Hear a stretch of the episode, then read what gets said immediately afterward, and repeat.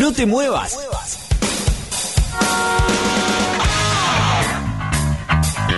Llegó la hora.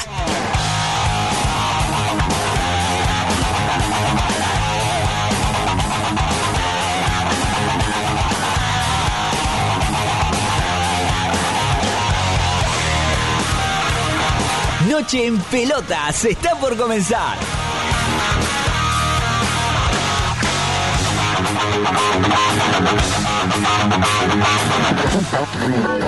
Pará, pará, ¿qué haces? No cambies de radio. Quédate escuchando Noche en Pelotas, tu último resumen deportivo y algo de música.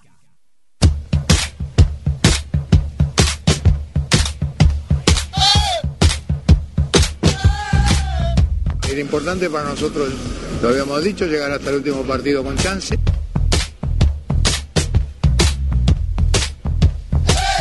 Nada de lo de afuera nos va a alterar ninguna situación nuestra y la realidad es que seguimos dependiendo de nosotros.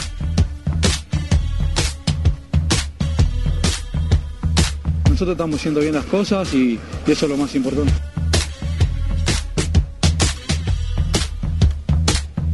Somos el puntero por un, eh, del campeonato por un punto.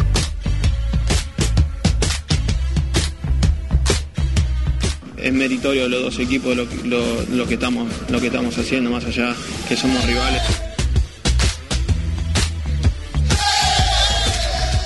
Lo queremos pelear hasta el final.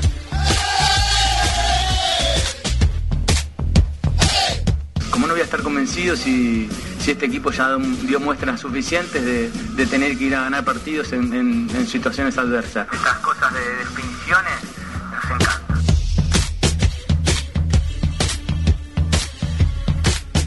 No todos los partidos vamos a hacer cuatro goles. ¿eh? Esto muy- yo lo tengo muy claro. ¿eh?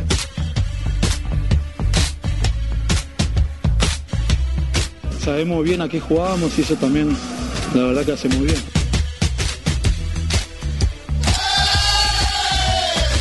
Aprendimos a resolver. Entonces eso es lo más importante y así vamos creciendo.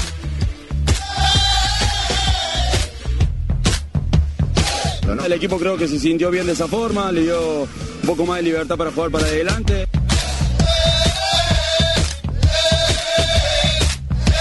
Yo trato de ir eh, de una manera. Eh, acepto las otras, pero yo voy desde este lado.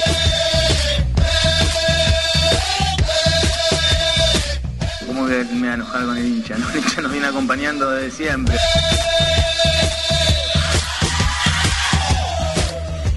Nosotros nos tenemos que preparar para jugar contra el Atlético Tucumán, no contra Boca. Eh, y nosotros cuando no hemos tenido que preparar para jugar finales contra Boca, eh, hemos ganado.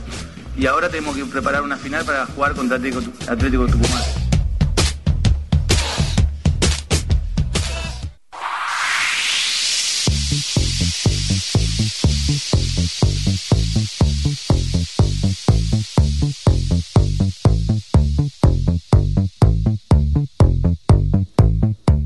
Hola, hola, hola a todos del otro lado. Arranca Noche en Pelota.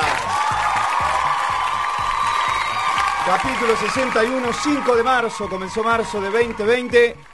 Eh, exactamente las 8 de la noche, 9 minutos en toda la República Argentina, 27 grados en toda la eh, ciudad autónoma de Buenos Aires, nuevamente en el aire de la RZ del grupo Sónica, la más escuchada por internet o de internet, claro, porque así tiene que ser, ¿no?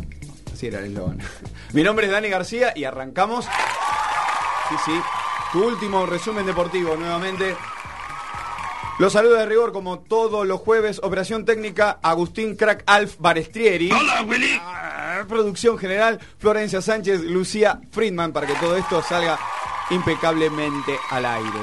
La web www.nocheenpelotas.com.ar Ahí van a encontrar todos los links para, eh, para encontrarnos, claramente, eso digo, eh, en las redes sociales, Facebook, Instagram, Twitter, también eh, tenés los podcasts a través de Spotify.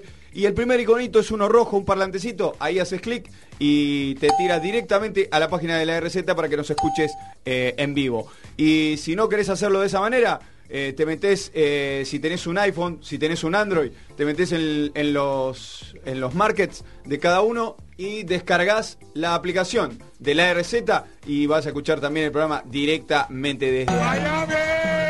Segundo elemento que presento de esta mesa chica de Noche en Pelotas, el señor Corbis Corbalán. Muy buenas noches chicos, muy buenas noches a la audiencia, ¿cómo andan? ¿Todo bien? Segunda vez consecutiva esta vez, ¿eh? Vengo cumpliendo. Ah, Eso no me lo recalca nadie, ¿no? Cuando es que falto, no hay que sí. re- es- tiene que venir. Bueno, por eso hay, no recalco. Hay, hay algunas cositas que uno no puede, imponderables que uno no puede manejar. ¿Usted eh, estaba Sí. encargado de los vasos o era otra persona?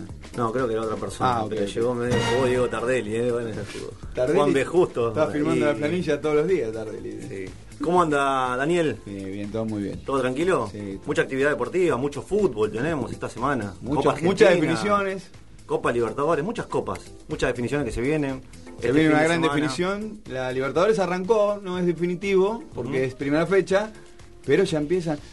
Veo que el, el- el periodismo en general este, este, vive con, con una locura, una vorágine, y eso lo traslada a la gente. Y entonces después la gente está por las redes, ve, pero ¿cómo es esto? Lo- Sí, sí, sí, hay algunos medios que han exacerbado la, la derrota de River y algunos medios que la han como ninguneado, ¿no? Como no pasa nada. Yo creo que fue una dura derrota River, ya vamos a estar hablando más adelante, pero me parece una, más allá que haya presentado suplentes, creo que una Liga de Quito que mostró muchas falencias, me pareció que me pareció que podría haber hecho un poco más el equipo de, de, de Vizcay, ¿no? Que perdió el invicto. Ese invicto que decían que tenía 11 partidos y siempre Así se, es. se hablaba cada vez que Vizcay eh, saltaba, eh, bueno, siempre está Vizcay en, en el campo de juego, ¿no? Pero eh, esta vez eh, siendo el primer hombre, porque Gallardo eh, tenía una disposición, eh, hablaban del invicto, ¿no? O sea, se corría un poco el foco de lo que es River, lo que podía ser el planteo, de lo que podía ser eh, la formación. No, hablemos del el invicto de Vizcay. Mm, Raro. Sí, raro, como decías vos, pero bueno, también hay Copa Argentina, mucha sorpresa. Empezaron las sorpresas. Cada año la Copa Argentina La Copa Argentina es, depara- una, es una caja Pandora. Mire, le voy a decir esto, la Copa Argentina es lo mejor, Ahí. la mejor herencia que dejó Londona. ay. ¿No le parece? Un fútbol más federalizado, más, más parejo si se quiere, en algunos sentidos. Bueno, la Ferrer le ganó a estudiantes ayer, un equipo de, de la tercera categoría, le gana a un equipo de primera, un estudiante, un grande, un- uno de los más grandes de, de la Argentina, digo, tiene cuatro libertadores estudiantes, uno del mundo, ¿no? Eh, me parece bien, Central Córdoba también cayó ante San Telmo. pero- Siempre, siempre hay alguna, alguna sorpresa que nos dan Linda, los linda, equipos, los equipos de, de otras categorías, Ujú. Categorías mucho más eh, abajo que la Superliga, y eso impacta un poco, ¿no? Quizás por el poderío económico que, que manejan los, los clubes de arriba. Tal cual, la diferencia abismal que existe abismal. entre una billetera y la otra, ¿no? La Ferrer actualmente en la primera C, Así es. y bueno, mm, doblegó a, a estudiantes a través de los penales. Y se fue Milito. No, ya Y venía, y venía ya eso. ya Estudiantes venía venía, un poco roto ya, este, jugando al límite, no sumando eh, la cantidad de puntos que por lo menos esperaba, supongo que el cuerpo técnico, los hinchas, o sea, ya eh, era como algo difícil de sostener y yo creo que esto fue un empujón. Sí, sí, sí. Seguimos hablando con la gente que tenemos acá en la mesa. presente. El tercer elemento, el señor Tardel, digo Lucas Mondelo, ¿cómo le va? Lucas Muy también. buenas noches, Dani, Corby, Juan Lafer, audiencia, muy buenas noches. Eh, la radio tiene la suerte de que no se ve. Entonces, ustedes están haciendo algo muy feo, que es mandarme al frente ante No algo que no, nadie se hubiese se enterado. Esto no se había entendido nada, ¿eh? No, me imagino. O había dejado una puerta abierta y nada más. Eh, nada más. bueno. Pero no le dijeron hoy se está filmando. Justo hoy. No me avisaron, por eso si yo llegaba más temprano, mandaba un saludo a todos los que nos están viendo en vivo desde sus casas. Eh, bueno, contento, contento, mucha, Contento. mucha información, como decían, mucho fútbol. Eh, no vamos a entrar en polémicas ahora al menos, ¿no? Pero está muy bien por la Ferrer, hizo un gran partido. ¿Qué tan lejos puede llegar la Ferrer? Es mi pregunta. La dejo ahí, nada más. Eh, pero bueno, contento, empezó la Copa Libertadores. Bueno, Fútbol, pero fútbol de alto Córdoba llegó vuelo. a la final de la Copa Argentina. Sí, se me vino eso a la cabeza, pero bueno, justo ya estaba eh, ya estaba en la Superliga, había, había conseguido el ascenso. Sí, bueno, pero digo, un equipo de primera división, digo, ¿no? Que no llegó ahí de casualidad.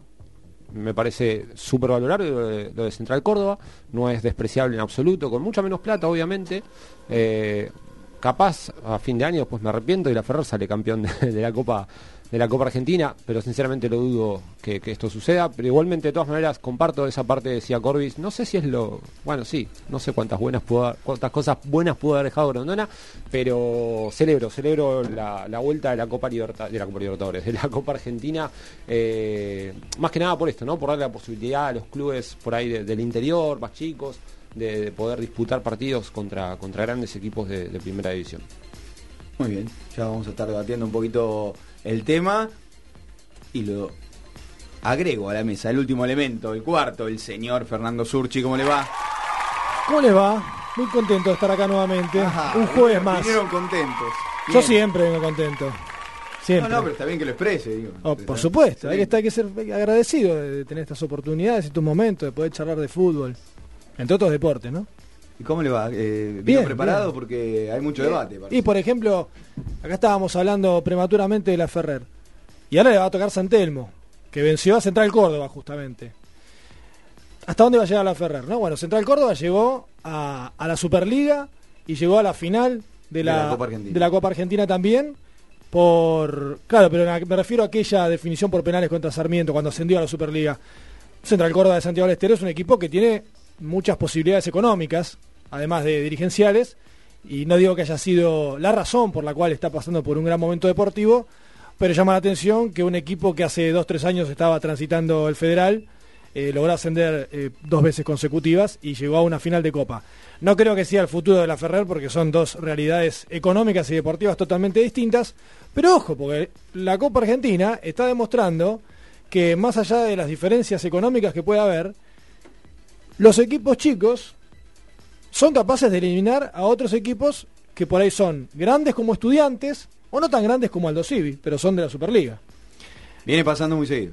Por eso, así que hay que estar atentos. Yo creo que es una copa que en las primeras instancias, 32 avos, 16 avos, los equipos de Superliga subestiman un poco y los equipos que vienen de la C, de la Primera B o de la Primera Nacional intentan eh, escalar puestos, escalar fases. Y cuando la cosa se pone en instancia definitiva, ahí los equipos que son de más nombre intentan eh, o se acuerdan de que es una copa importante porque obviamente el premio económico que se gana es eh, muy tentador. Así que mi conclusión, o por lo menos mi análisis, mejor dicho, es ese, ¿no? que las primeras instancias son subestimadas por los clubes importantes y después eh, empiezan a tomar en serio una copa que cuando empiezan a ver el cheque que les entregan cuando termina el partido, 675 mil pesos. es cada vez más suculento. El cheque de la Ferrer, por ejemplo, ¿no? Recién en 32 avos. En 32 avos. Cuando vas pasando se va duplicando y duplicando y terminás teniendo una suma importante. Linda moneda. Por eso Por te lo menos digo. para los, los más chicos, ¿no? Para la Ferrari es muchísimo. Claro, para la Ferrari y otros tantos equipos de, de Primera Nacional también. Ya cuando vas a la Superliga tal vez no tanto, sobre todo para los grandes. Me refiero a Independiente, a Racing, a Boca, a River, San Lorenzo. Pero es una plata importante. Es una plata importante. Lo mismo Santelmo que mencionaba Corbis. Es una plata importante también para Antelmo, que aprovechamos y lo saludamos porque cumpleaños hoy justamente el equipo este, El candombero. El candombero, exactamente. Eh, ¿Qué pasó alrededor del fútbol esta semana? Noche en Pelotas presenta las efemérides del fútbol. Un pequeño repaso por los hechos más destacados del mundo de la redonda.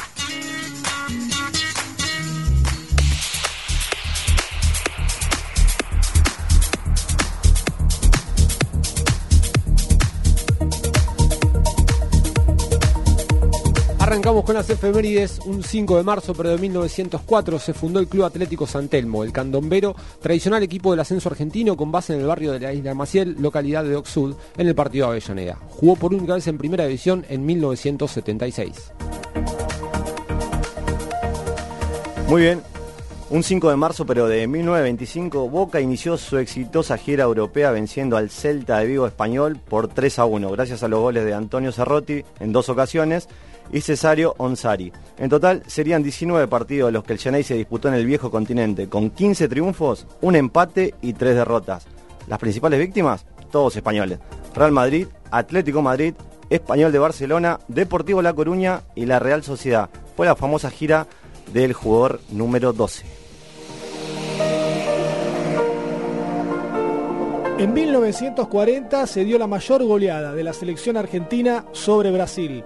En el antiguo estadio gasómetro de San Lorenzo de Almagro, el conjunto nacional derrotó por 6 a 1 al Scratch, con los tantos de Carlos Peuchele en tres oportunidades, Herminio Más Antonio con dos tantos y Emilio Valdonedo. De esa manera, Argentina obtuvo la Copa Roca.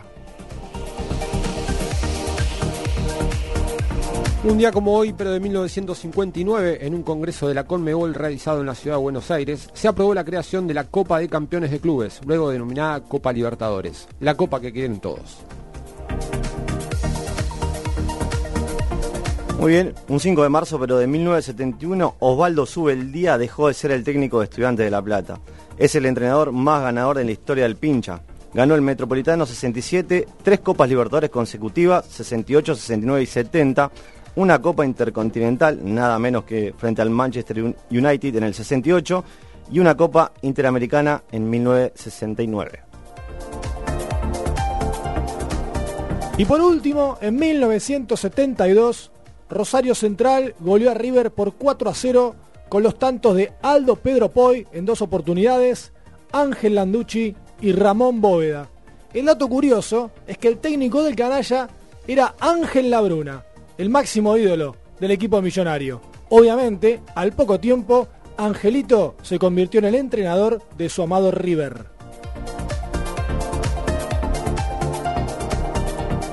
Bien. Bueno, Lindas variado, variado, sí. ¿Sabía la historia, no? Del jugador número 12. Quique, el jugador número 12, de- el hincha de Boca, que en la primera gira que hizo un equipo argentino a- hacia Europa, Boca. Boca, justamente en el 25, como mencionábamos, entre ellos, entre los jugadores y el cuerpo técnico, viajó un hincha destacado al cual se le deno- denominó el, prim- el, jugador- el primer jugador número 12, más reconocido como, como Quique, y ahí nació eh, el mito ¿no? de- del jugador número 12 en el club de la Ribera. Bien, bien. Dándole forma a la, a la efeméride, dándole un poquito de, de, de cuerpo. Y hablábamos del pincha también, ¿no? Que había dejado de ser el técnico eh, Subeldía, el técnico más ganador de la historia. Bueno, y hablábamos del pincha y justamente hablábamos de la Copa Argentina. Tremendo, tremenda victoria de, de la Ferrer, eh, doblegando, decía, a Estudiantes de La Plata, con, por ejemplo, una figura como Mascherano. Que Mascherano, un consagrado, ¿no? Eh, de, de selección. que se fue después de patear el penal, cabizbajo, casi sin saludar a los jugadores de la Ferrer. Yo no digo que los salude amistosamente, lo querían consolar. La bronca que masticaba Mascherano llamaba la atención porque habiendo jugado los partidos que jugó en su carrera más exitosa como, como jugador en Barcelona, por ejemplo, y habiendo perdido partidos, lógicamente, que podía perder en instancias de Champions, no digo que la Copa Argentina sea para menospreciar, pero es un jugador que ya viene de vuelta y podría haber tenido tal vez otra actitud, otra actitud para con los jugadores de la Ferrer, que es histórico para ellos, poder enfrentarse a un jugador de la clase de Mascherano, poder ganarle. Yo entiendo el penal, decisivo, aparte trajo una consecuencia muy importante, que fue después la desvinculación de Milito, una persona muy cercana a Mascherano, una persona que hizo mucho mérito para traerlo a Mascherano. Pero la verdad, me parece que el gesto no habla muy bien de, de Mache. Quedó, Más- quedó corto. Quedó corto, a ver, nadie duda de su grandeza, pero por ahí quédate a saludar a los jugadores de la Ferrer, tal vez cambiar la camiseta, yo entiendo la bronca, pero pensá que para los jugadores de la Ferrer era un partido donde tal vez nunca más vuelvan a vivir una situación así. Y Mascherano ya está de vuelta. Entonces, la verdad, me llamó la atención, pero llamativo, porque aparte Estudiantes lo ganaba el partido, se lo empata la Ferrer. Rápidamente, eso fue Sí, vital. Eso fue creo que vital. En general en los partidos, cuando vos lográs empatar rápido, te repones. Cuando te marcan y, y pasa mucho tiempo, ya es cada vez más difícil. Pero me parece Eso que... fue clave. Sí, fue clave. Y también fue clave los jugadores jóvenes, ¿no? Que puso estudiantes en cancha. Yo creo que eso también hace a que un equipo no pueda estar aplomado o manejar los tiempos del partido. Y después, en los penales es a suerte y verdad. Ya creo que ahí las diferencias se achican. Porque, por ejemplo, Junque pateó un penal hermoso, al ángulo, sin mucha violencia. Pero después un jugador de la Ferrer también le amagó a Andújar y se la tocó. Me hizo acordar a Maradona, salvando las distancias. Pero esos penales que pateaba Diego abriendo el pie, apenas dándole fuerza, Como el que pateó Neymar eh, en el París hace También. frente al León. también. esos penales de gente con clase, bueno, lo ves en la Ferrer como lo ves en Estudiantes. Eso es lo lindo de la Copa Argentina también. Que en algunas instancias o en algunos momentos del partido, en este caso instancia de penal, equipara la cuestión. No hay tanta diferencia más allá de la camiseta que tengan puesta. Eh, también podemos destacar eh, la victoria, bueno, decíamos eh, el 1 a 1 y después a la postre 5 a 4 de penales eh, para el Candomero, eh, perdón, eh, para la Ferrer, eh, porque estaba pensando en San Telmo, que ganó su partido 1 a 0 frente a, justo, justo antes del cumpleaños, eh, 1 a 0 frente a Central Córdoba.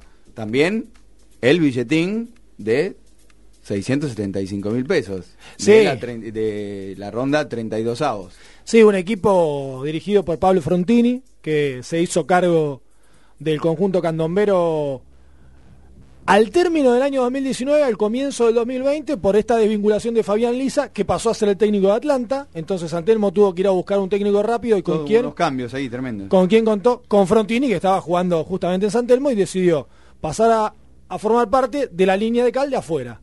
El banco de suplentes dirigiendo el equipo y logra un, un triunfo importante frente a un rival que veníamos hablando en la previa como Central Córdoba de Santiago del Estero, que creo que está pasando por su mejor momento en la historia del club.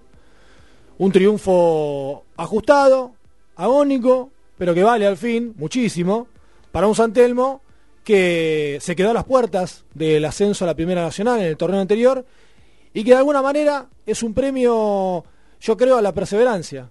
Y a un Central Córdoba que, como decíamos también, en mi opinión, ¿eh? en la previa, de alguna manera por ahí subestimó el partido. Y bueno, el fútbol, hasta que el árbitro no da el pitazo final, no se termina el partido. Bueno, se suma a uno de los batacazos que se viene dando esta Copa Argentina, vamos a recordar algunos, donde Estudiantes estuvo involucrado también. Estudiantes de La Plata en 2014 pende- pierde contra Pacífico por 3 a 2. ¿Qué Y-? Dirigido por Vivas, ¿no? Me parece que cuando dirigía Vivas, es verdad. Sí, pierde. Vivas. Bueno, ahí empezó la, debacle de Vivas. Federal Pacífico. Sí, Sí, sí, fue... Hizo mucho ruido esa, esa derrota de estudiantes. Lo mismo eh, Sarmiento de Resistencia eh, al Chacho Coudet, ¿se acuerdan? 1 a 0, le gana el- al Racing del Chacho. Bueno, el Racing eh, Y- el año pasado también perdió con Boca Unidos. Con Boca Unidos, O sea, hay así algunos es. que están este, abonados, digamos, y, y River antes de su seguidilla. Eh, Con Estudiantes de Buenos Aires. Con Estudiantes de Buenos Aires. eh, había también caído, ahora no me acuerdo, creo que había caído con otro más. Boca perdió con Almagro. Con Almagro Con el año pasado. Boca con el debut de, de italiano de Rossi, de Rossi, y ganando 1 a 0, se lo empata Almagro y después le gana Por penales. Por con- penales. Con este. El arquero. eh, ay, se me fue el, el apellido del arquero de Almagro. Tremendo. Atajó Que adivinó un, todos. un partidazo. Terminó lesionado. Atajó lesionado. Y. que en su momento eh, atajó dos penales. había creo. hecho inferiores en Boca, creo, había Sí, atajado Así es. Sí, sí. ¿Y se acuerdan, perdón, de Adrogué, cuando elimine de Independiente? Creo que también uno de los batacazos también más, más resonantes de, la historia de la Copa, ¿no? Sí, sí, Por- hay, hay- por digamos, hay muchos muchos cruces. eh, El equipo de Vicó. El equipo de Vicó. eh. Muchos cruces de estos que han dado eh, grandes satisfacciones a equipos más chicos, pero que tienen mucha repercusión cuando eliminan a, equipos de, de la, de la Superliga. Eh, hablando de equipos de Superliga, en este momento está jugando Racing por la Copa Libertadores de América eh, frente a Estudiantes de Mérida, que está ganando 1 a 0. 70 minutos de juego, 1 a 0 va ganando Estudiantes de Mérida. Otro batacazo, te digo, estudiante de Mérida, un debutante en la Copa, eh, no muy conocido. Grupo F. Sí, Eh, son estos equipos eh, que, digamos, por ejemplo, Estudiantes de Mérida. Es un equipo bastante humilde. José Vivas, el autor del gol, bastante humilde y decía que cuando le toca, por ahí, de- hizo una campaña como para clasificar a Libertadores, pero cuando le toca participar de la Libertadores, quizás ya está desarmado. ¿Cómo está ese equipo? Digo, la liga, por ejemplo, que es algo que ya nos vamos a estar metiendo eh, en la victoria del equipo eh, ecuatoriano ayer sobre River Plate. Eh, la liga, ¿es el mismo equipo cuando clasificó a la Libertadores? Claro, bueno, eso tiene que ver con los calendarios y afectan un poco a la mm, Un formación de- del equipo, sobre todo el equipo titular y a los momentos, porque el fútbol, como bien dice Miguel Ángel Russo, es un deporte de momentos. Entre paréntesis, Cristian Limusín, el arquero de Limusín, Almagro, exactamente. que también tuvo su pasado por, por Ferro. Eh, acaba de empatar Racing. Acaba de empatar Racing. 1 a 1. Se pone ahora. Reñero. Reñero, el, Reñero. el gol. Sí, sí. Empató. Empata en Venezuela Racing. Un resultado por ahora, si se termina, el- faltan 20 minutos, ¿no? Para que termine el partido, pero importante. Importante, siempre sumar eh, De eh, visitante, visitante siempre. es importante. En Copa es importante. Hay, sí, hay diciendo. Terminemos con este mito de que sumar en copas importantes, sí, de, visitante, pero ante equipos medianamente poderosos. Muchachos, Boca empató ante Caracas, que no, que no hacían mal los laterales, con todo el respeto que merece, pero hacían mal los laterales en pleno bueno. 2020. Pero también Digo- tiene que ver con cómo se da el partido. Es cierto, es cierto lo que decís. Me parece que es una excepción ese partido. Pero en general, a ver, Racing, como se está dando el partido con Racing, es un equipo que tampoco tiene mucho renombre a nivel No, pero continental. Pero justamente- Racing estaba perdiendo 1 a 0, quedan 20 minutos. Lo empatas 1 a 1, no está mal. Ahora Boca lo venía ganando, le anulan un gol por un offside que no fue, tuvo otras oportunidades y una llegada del equipo eh, de Caracas y un tremendo Golazo, golazo de tiro libre. Te vas con un sin sabor ahí, como decir, se podría haber ganado tranquilamente. Pero bueno. quisieron echar la culpa a Andrada a muchos. No, me parece que no tiene mucha responsabilidad en el gol, ¿no? No sé qué opina. No, no, no vi que Más allá que sea el palo de él, ¿no? Pero es un sablazo. Para mí es un golazo, Como se ¿eh? decía en mi barrio. Abre el pie, la años. pone en el ángulo. Pero aparte entra con una violencia en el ángulo. Sí, que decís, sí. bueno, porque hay, hay, hay tiros libres que te la, te la ubican ahí en el ángulo, pero entra así toda suavecita. No, acá entró como si le pegara a Batistuta en los años 90 y al ángulo. Como anoche decía alguien No conocido. sé, no, no sé de qué habla. Eh, bueno, bueno, no, mejor salgamos de esto. Lo saco de Copa Libertadores. Copa Argentina, en este momento, está jugando Unión. Unión, el equipo a de Madelón. Sud.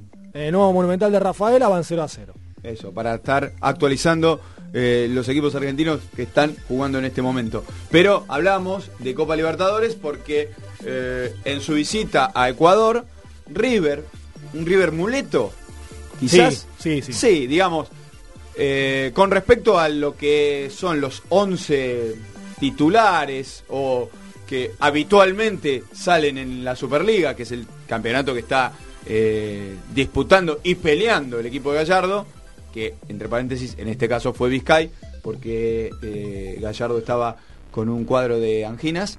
Eh, Y bueno, se excusa, ¿no? Porque la final más importante de la Copa Libertadores que jugaron River y Boca, el técnico no fue Gallardo. No, fue Vizcay, por eso. Y, y hablábamos al principio y, y ese invicto que de 11 partidos que tenía que tenía Vizcay, bueno, era fortuito. Le puedo hacer una preguntita. Hoy eh, Fer estaba hablando sobre cómo los equipos por ahí de primera división, di- eh, ¿cómo es? Eh, de alguna manera las instancias de, de Copa, cuando recién alcanzaban de Copa Argentina, las menospreciaban, ¿no? Como que las pasaban por alto. ¿Se puede decir que Gallardo también subestimó este primer encuentro con Liga de Quito? No, para mí no. Para mí no, porque mm, siempre fue al revés. Entonces, la pregunta antes, o desde el 2014 que asumió eh, Gallardo eh, en River, era ningunea el campeonato local. Porque pasó cuando, justo ese mismo año, el primero que está, que, en el que llega y desembarca Gallardo, pelea la Sudamericana. Y le toca Boca en semifinales. Y peleaba el campeonato. Y puso suplentes, o bueno, no habituales, para, que, no- no- para suplentes. Siempre se dijo titular y suplente. A ver, no es el equipo que pondría. No es el equipo por que algo pondría. no viajaron los que van a jugar contra Exactamente. no bueno, jugaron. en aquel momento, en Avellaneda, frente a Racing, puso suplentes y, y perdió el partido frente a Racing y así perdió el campeonato. Y así perdió el campeonato.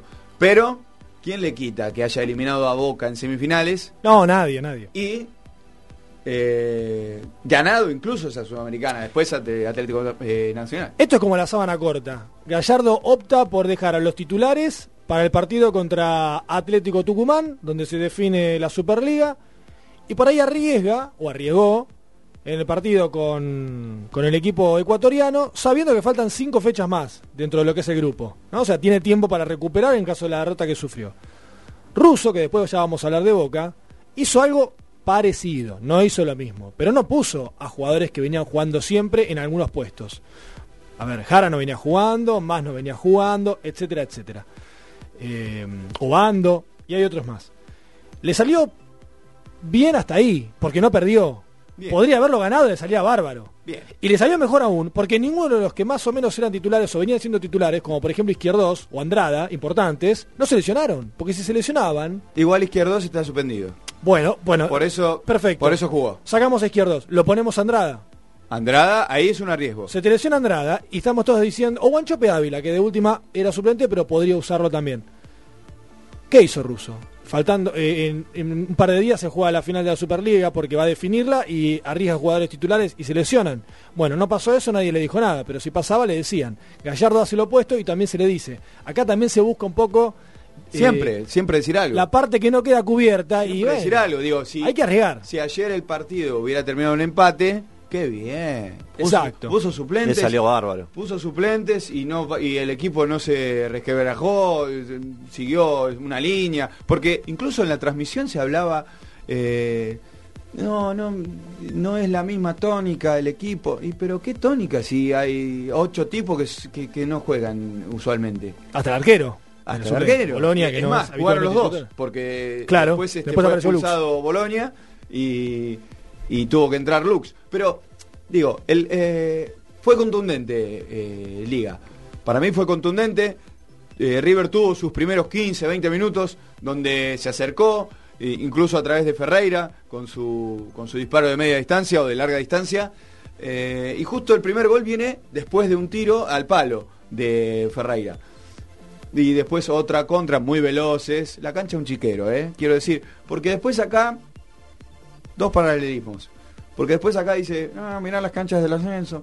¿Y qué pasa? Aquí la cancha del Liga de Quito era un papelón. Presentable. Un papelón. Russo también se Liga quejó, de ¿eh? Quito, ey, Liga de Quito está entre los más importantes de Ecuador. Es el más importante, de hecho. Eh, sí, pero por ahí se la pelea ahí con Barcelona. Emelec. Digo, Barcelona que ha subido en Barcelona, los Emelec, últimos tiempos, digo, hay algunos cuantos.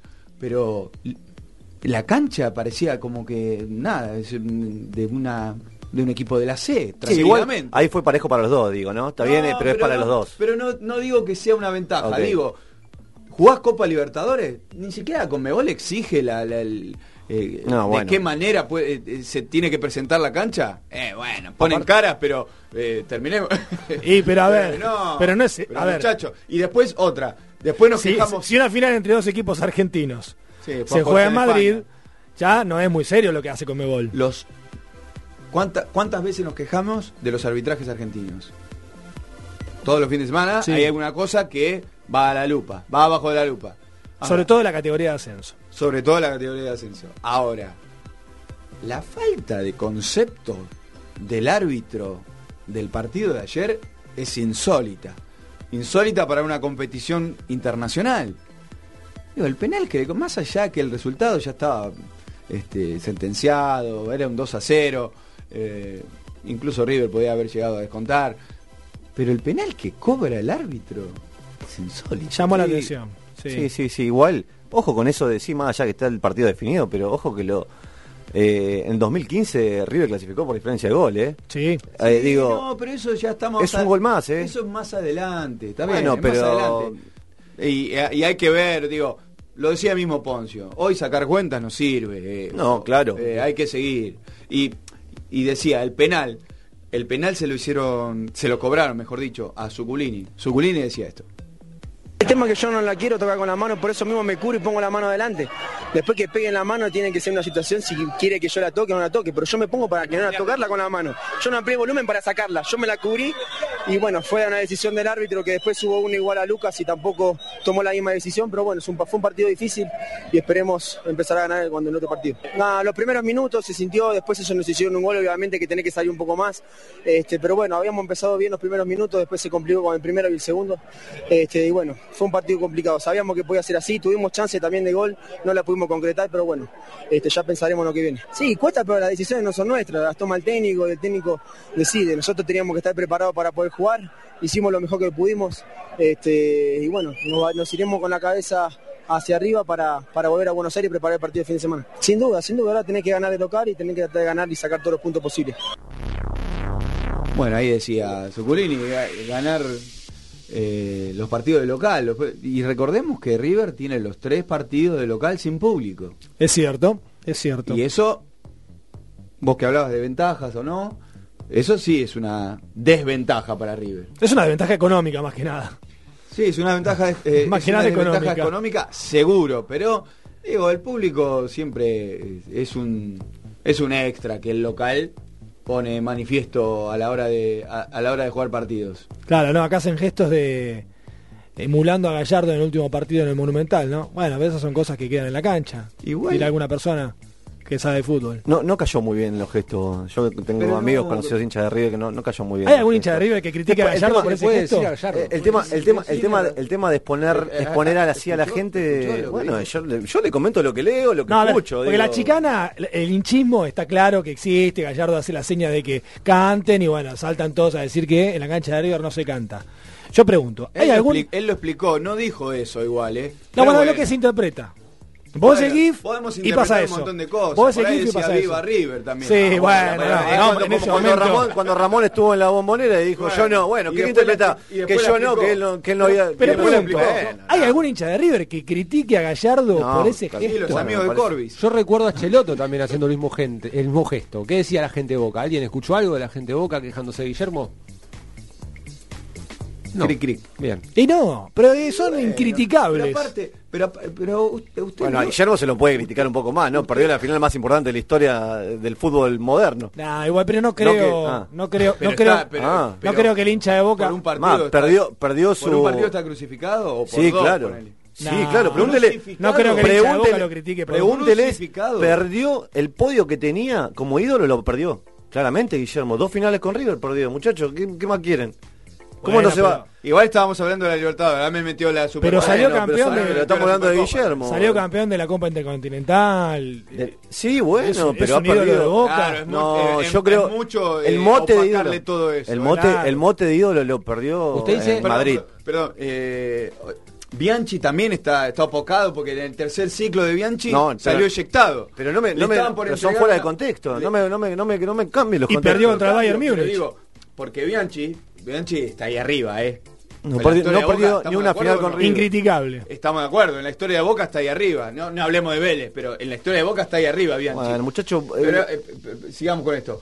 Está ahí arriba Bianchi. Ahora, el tercer ciclo de Bianchi, mamita, salió Claro. eyectado. Le Sí, estaban sí, por dar una pero- plaqueta en Liniers y lo echaron en el... ¿Y en eh, qué momento la gente de Boca lo insultó a Bianchi? En, ninguno. momento, en ningún momento. yo recuerdo algunos últimos partidos que mm, murmuraban, ¿eh?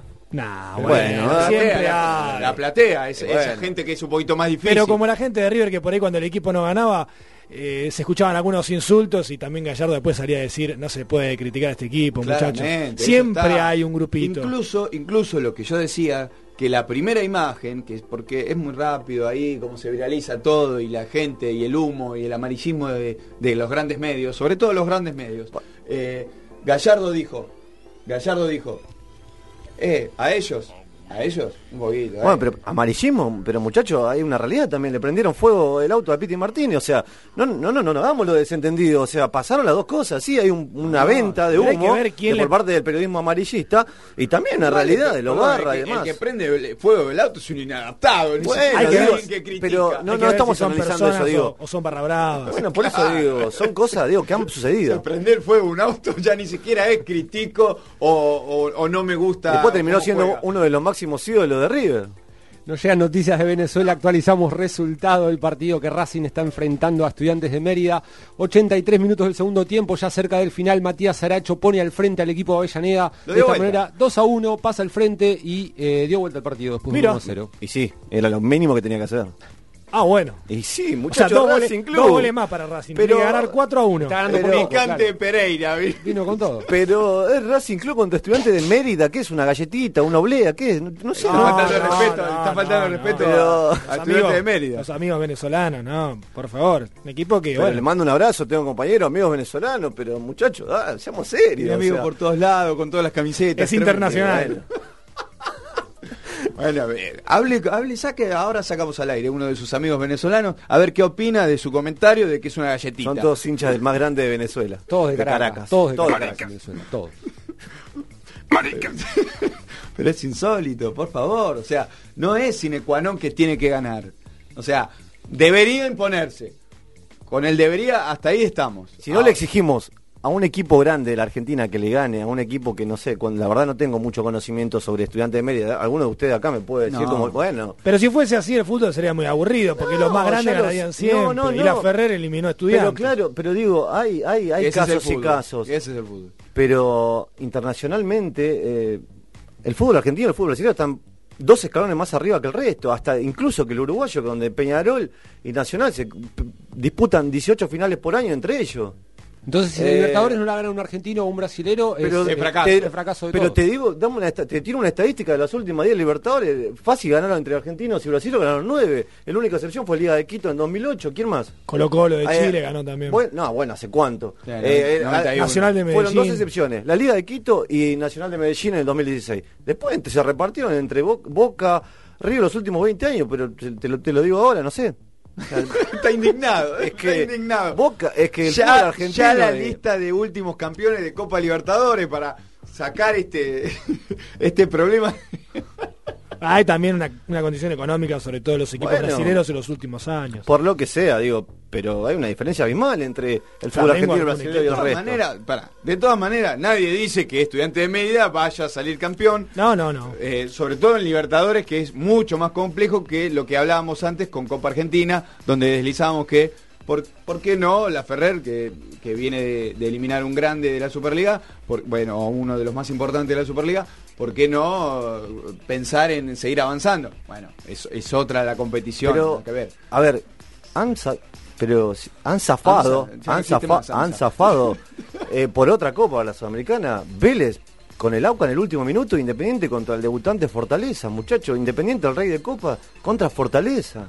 Digo, ¿qué- si no le exigimos a, a, a- a equipos grandes, ¿a quién le exigimos? No, le exigimos, no sé, dígame usted a quién le exigimos. No, yo exijo. No. eh, capítulo número 61 era, ¿no? Mire, le tengo, le tengo, le tengo Ya perdimos la cuenta, no Ya perdimos la cuenta. Capítulo número 61. Eh, vendemos y volvemos un rato. Espacio Publicitario. Si querés comunicarte con nosotros, también nos podés encontrar en Facebook, Twitter o Instagram como arroba Noche en Pelotas y en nuestra web nocheenpelotas.com.ar.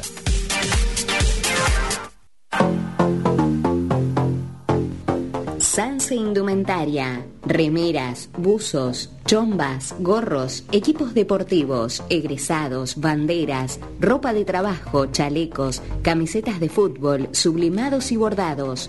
Encontralos en Humboldt y Pringles, Ramos Mejía. Comunicate al 1558 03 59 98 o al 44 64 30 68 en Instagram arroba Sanse Indumentaria, Facebook Sanse Sanse o al mail sanselocal arroba hotmail.com Sanse Indumentaria.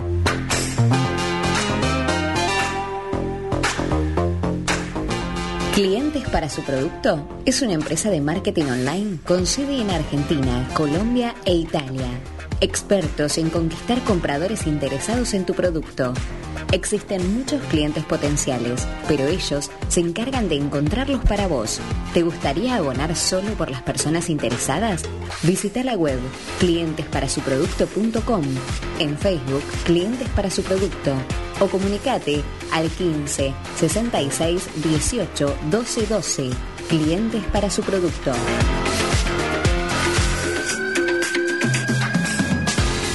Cris Ramos Personal Trainer. Comenzá el día poniendo a prueba tus límites. Encontrá tu mejor versión con Cris Ramos Personal Trainer.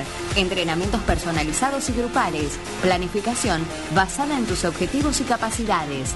En Instagram, arroba Cris Ramos-personal trainer o al teléfono 1540 65 89 67. No dejes para mañana lo que podés hacer hoy. Cris Ramos Personal Trainer.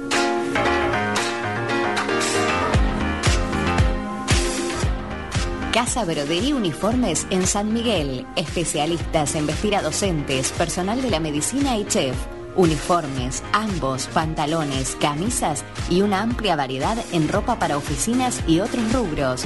Podés abonar con todas las tarjetas de 3 a 6 pagos sin interés. Encontralos en Perón 1958, San Miguel Centro, de lunes a sábados. En Facebook, Brodería Uniformes San Miguel.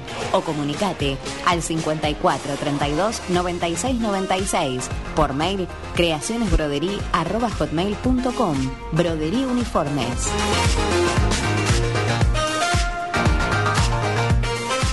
Impanato, Empanadas Express, 11 sabores en un solo lugar, horneadas en el momento. En Almagro, Perón 4402, esquina Yatay, WhatsApp 1526 11 2100. En Palermo, Jorge Luis Borges 2445, a media cuadra de Plaza Italia. WhatsApp 155 845 2445. Empanadas, pizzas y medialunas al mejor precio. Vení y comprobalo en sabor y valor. Impanato.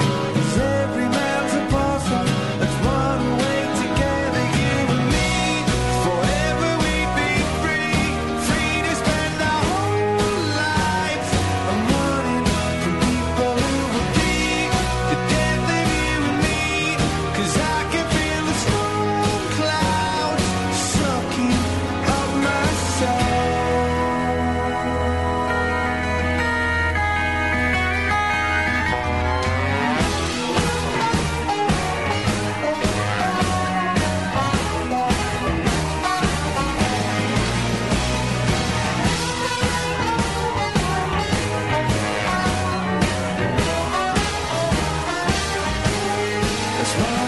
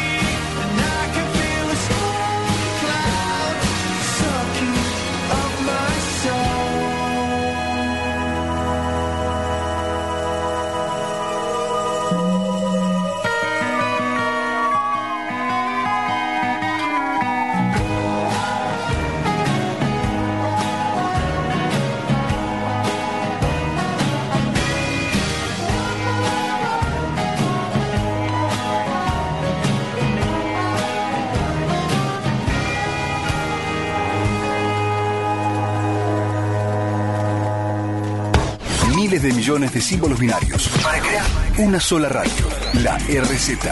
Todo un logro.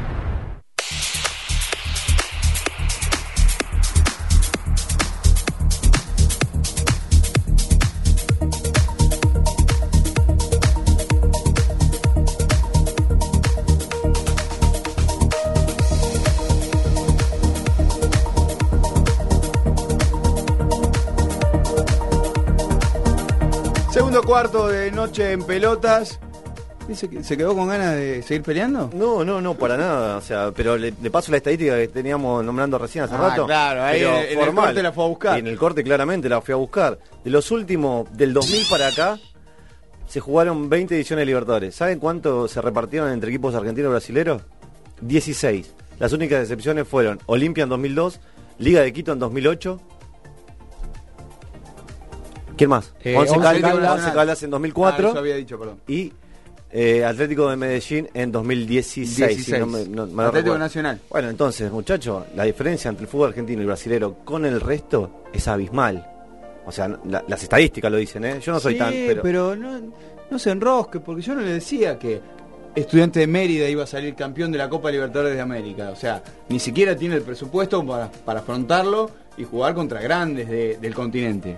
Digo que cada uno con sus armas puede hacerse fuerte en su cancha y traer más de un problema eh, a los que lo visitan. Sí, casos muy aislados, como el de Once Caldas que recién nombramos, que le ganó Boca en 2004. O algún Pero- boliviano que- que- No, bueno, que hace- que bueno, hace pasar boliviano, factura- El boliviano, fútbol boliviano creo que es el peor del continente. Hace mí. pasar factura a la, la altura. Algo chiquito, no quiero meter más polémica, pero sacando a Independiente y a Boca Juniors, Peñarol de Uruguay tiene más títulos de Libertadores que cualquier equipo de Sudamérica. ¿Tiene más Libertadores que cualquier equipo de Sudamérica? Cuatro Libertadores, cinco Libertadores tiene Peñarol de, Peñarol de Uruguay. Y pero Boca tiene seis y Independiente tiene siete. Por eso, sacando esos dos, Ah, Peñarol sacando. tiene más títulos que cualquier otro equipo. Se jugaba, entraban en semifinales. Cinco. igual. Cinco. Cinco títulos. Al Y cinco no- subcampeonatos. No quiere a nadie. No, no, bueno, nadie. pero Volvamos a la tierra, volvamos a la tierra, porque estamos ahí eh, tirando estadísticas de Copa Libertadores. Y acá, esta esta puede ser la Copa Libertadores para ellos, ¿por qué no? claramente. ¿Por qué no? Y esta Sí, instancia, claramente. y ganarle a estudiantes, estudiantes de La Plata, Multicampeón de América, ya que estamos hablando. cuatro Libertadores de América, Y le ganó al Manchester. Mascherano en el equipo también. Sí. Estamos en comunicación con Lucas Escarnato, el 9 y capitán de la Ferrer, que ayer venció a estudiantes. Lucas, ¿cómo te vas? Daniel García de Noche en Pelota te saluda. Hola, buenas noches, ¿cómo andan? Todo muy bien nosotros, ¿y vos? Demasiado bien. No, me- no sé si mejor que ustedes, pero nosotros estamos muy bien, la verdad que... Yo creo que sí. Disfrutando el día de hoy, disfrutando a full el día de hoy, sí, el entrenamiento. Creo que hacía rato no teníamos un entrenamiento de, de- de puro goce y bueno, y de disfrute. Y bueno, de eso se trata. Son pocas las veces que, que pasa esto en el fútbol, más quizás en el ascenso, que es demasiado sufrido. Y bueno, eh, disfrutándolo a full y viviéndolo de- de la mejor manera. De lo que se pueda contar, ¿no? ¿Cómo termina, cómo terminó el día de ayer y cómo, cómo arrancó el día de hoy? Porque la verdad que una de, imagino, de las mejores victorias de- del equipo. Sí, yo particularmente puedo contar todo porque eh, me vine directamente, yo siempre, como soy de San Miguel, de muy lejos de la Ferrere, tengo una hora y media de viaje, eh, siempre cuando voy de visitante me hago llevar el auto, casi siempre. Si no queda muy lejos la cancha en donde vamos, me hago llevar el auto. Para después volver un poquito Y- más rápido, ¿no? Claro, exactamente, sí, porque tengo familia, tengo mi nena, que a veces la tengo que llevar al jardín, la tengo que ir a buscar.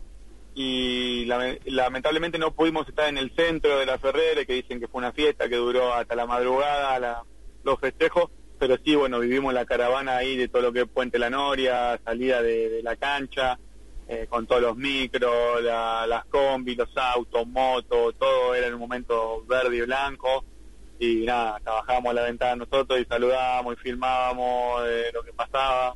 Ah, la verdad que muy muy lindo todo, una noche redondita, una noche soñada para cualquier jugador de ascenso y bueno, mucho más para nosotros que lo vivimos. Y tus compañeros, eh, digo, hoy llega el momento de arrancar el día de hoy, entrenamiento. Eh, es- ¿Se puede concentrar uno o, o está todavía con, con las imágenes de ayer? No, nosotros lo que eh, fuimos a entrenar a la tarde, primero un poquito a, la- a las 3 de la tarde, 3 y media arrancamos entrenamiento eh, y los que jugamos hicimos un regenerativo, sal- caminamos un rato, elongamos y los otros muchachos hicieron reducido, lo hicieron, la verdad que salió muy bien a pesar de todo esto, de la euforia, de la locura. Eh, nada, sabemos que tenemos que estar mentalizados en el domingo, pero así todo, la verdad que lo disfrutamos mucho el entrenamiento, el vestuario, eh, tomamos mate después, hablamos de lo que fue toda la locura de, llegar, de jugarlo, de, cómo se dio el partido. eh, nada, muy lindo, muy lindo todo y bueno, ojalá que, muchos jugadores del ascenso puedan puedan disfrutar de esto y vivir lo que nosotros vivimos, que fue único y, y no, no nos vamos a olvidar más de- del momento que, que pasamos ayer de noche. Ya nos vamos a estar metiendo en el partido que van a tener que disputar frente a Midland de visitante el próximo domingo, pero eh, abocándonos un poquito a lo, a lo de ayer, en juego, hablando ya y saliendo un poco de los festejos. Eh, ¿Por qué lo ganaron? Creo que fuimos muy, muy ordenados, aplicados a, a la táctica que, que planificamos para este partido y fuimos muy pacientes, porque en todo momento nos han manejado la pelota ellos, es la realidad, es lo más normal, porque es, la que tiene, es el equipo que tiene que proponer y tenía la obligación de ganar, pero nosotros fuimos pacientes, fuimos muy ordenados, y a la hora de golpear que podía que podía ser de manera de contraataque en transiciones largas lo hicimos bien tuvimos la del gol tuvimos dos tiros libres muy cerca del ari de- del arco de ellos y después en el segundo tiempo tuvimos una que terminó en un cabezazo donde un compañero la termina tirando por arriba del travesaño pero si llegaba un poquito mejor pisado eh, quizá hubiese convertido. Bueno ellos obviamente tuvieron más situaciones, quizá no tan clara, tan fluida, pero bueno, nosotros, como te digo, defendimos muy bien eh, detrás de la mitad de la cancha, porque en un momento yo soy el delantero del punta, más allá que cuando nos echaban un jugador sí era obvio eso, pero yo estaba marcando a la altura de la mitad de la cancha. Bueno, fue la estrategia que planificamos y nos salió bien.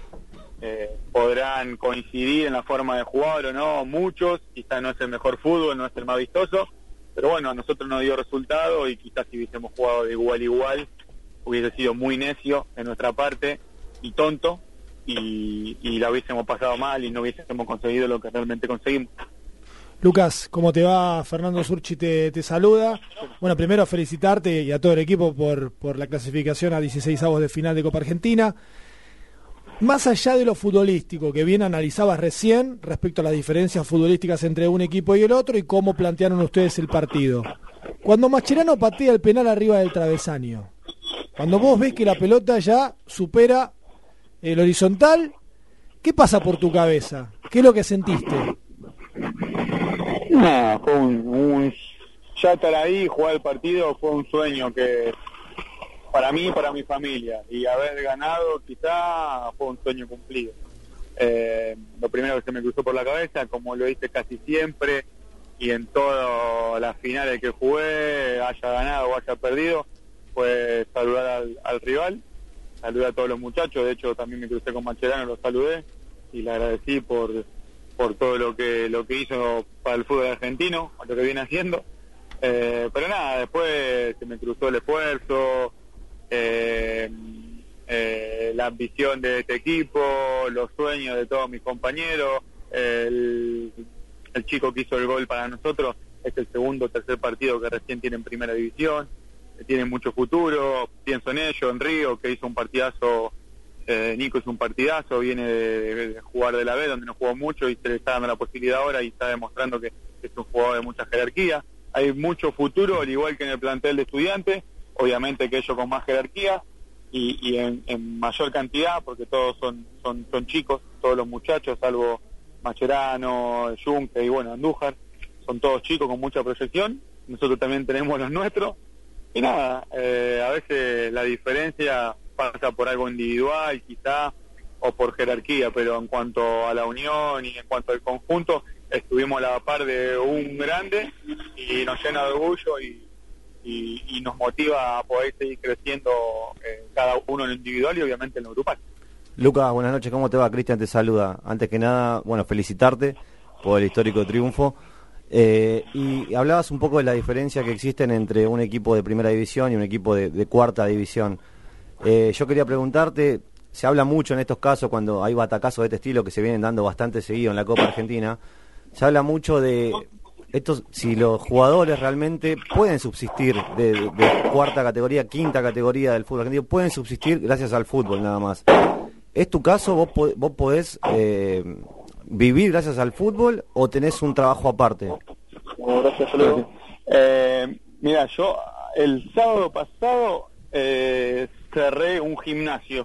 Eh, hace tres años que lo venía venía trabajando, lo venía bancando. La verdad que no tuvimos pérdida, pero ya últimamente no nos estaba dando ganancia, así que lo tuvimos que cerrar con mi socio, que es un amigo de toda la vida y que me dio el fútbol también, porque es amigo de- del Babi. Y bueno, seguimos creciendo juntos y nos pusimos este este negocio, nos fue bien, este último tiempo no nos estaba haciendo redituable, por eso lo cerramos, pero yo siempre, yo siempre soy profe de educación física, soy técnico, soy manager, eh, siempre me instruí, me gusta tener una vía paralela al fútbol, Ya está porque preparado. pienso que te, que te abre un abanico de posibilidades y te abre la cabeza y te lleva quizá a poder ser, en este caso como yo, capitán y poder llevar un grupo adelante o discernir o decidir por el bien del grupo de 30 jugadores, en donde no todos piensan igual, eh, pues te prepara para la vida, para cuando vos dejes de jugar, porque eh, ni jugando dos o tres años en primera división te salvás,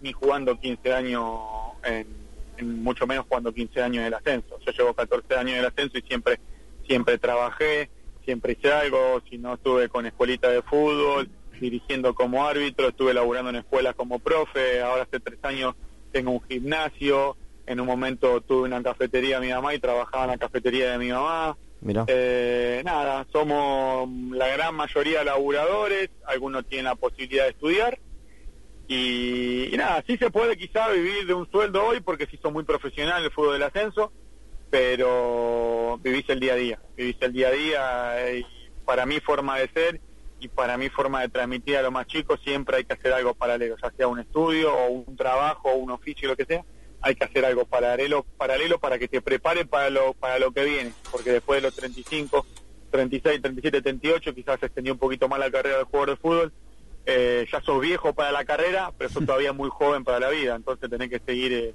eh, seguir dándole importancia a tu vida y alimentándola con algo. ¿Qué tal, Lucas? Buenas noches. También de este lado te saluda Lucas. ¿Cómo estás?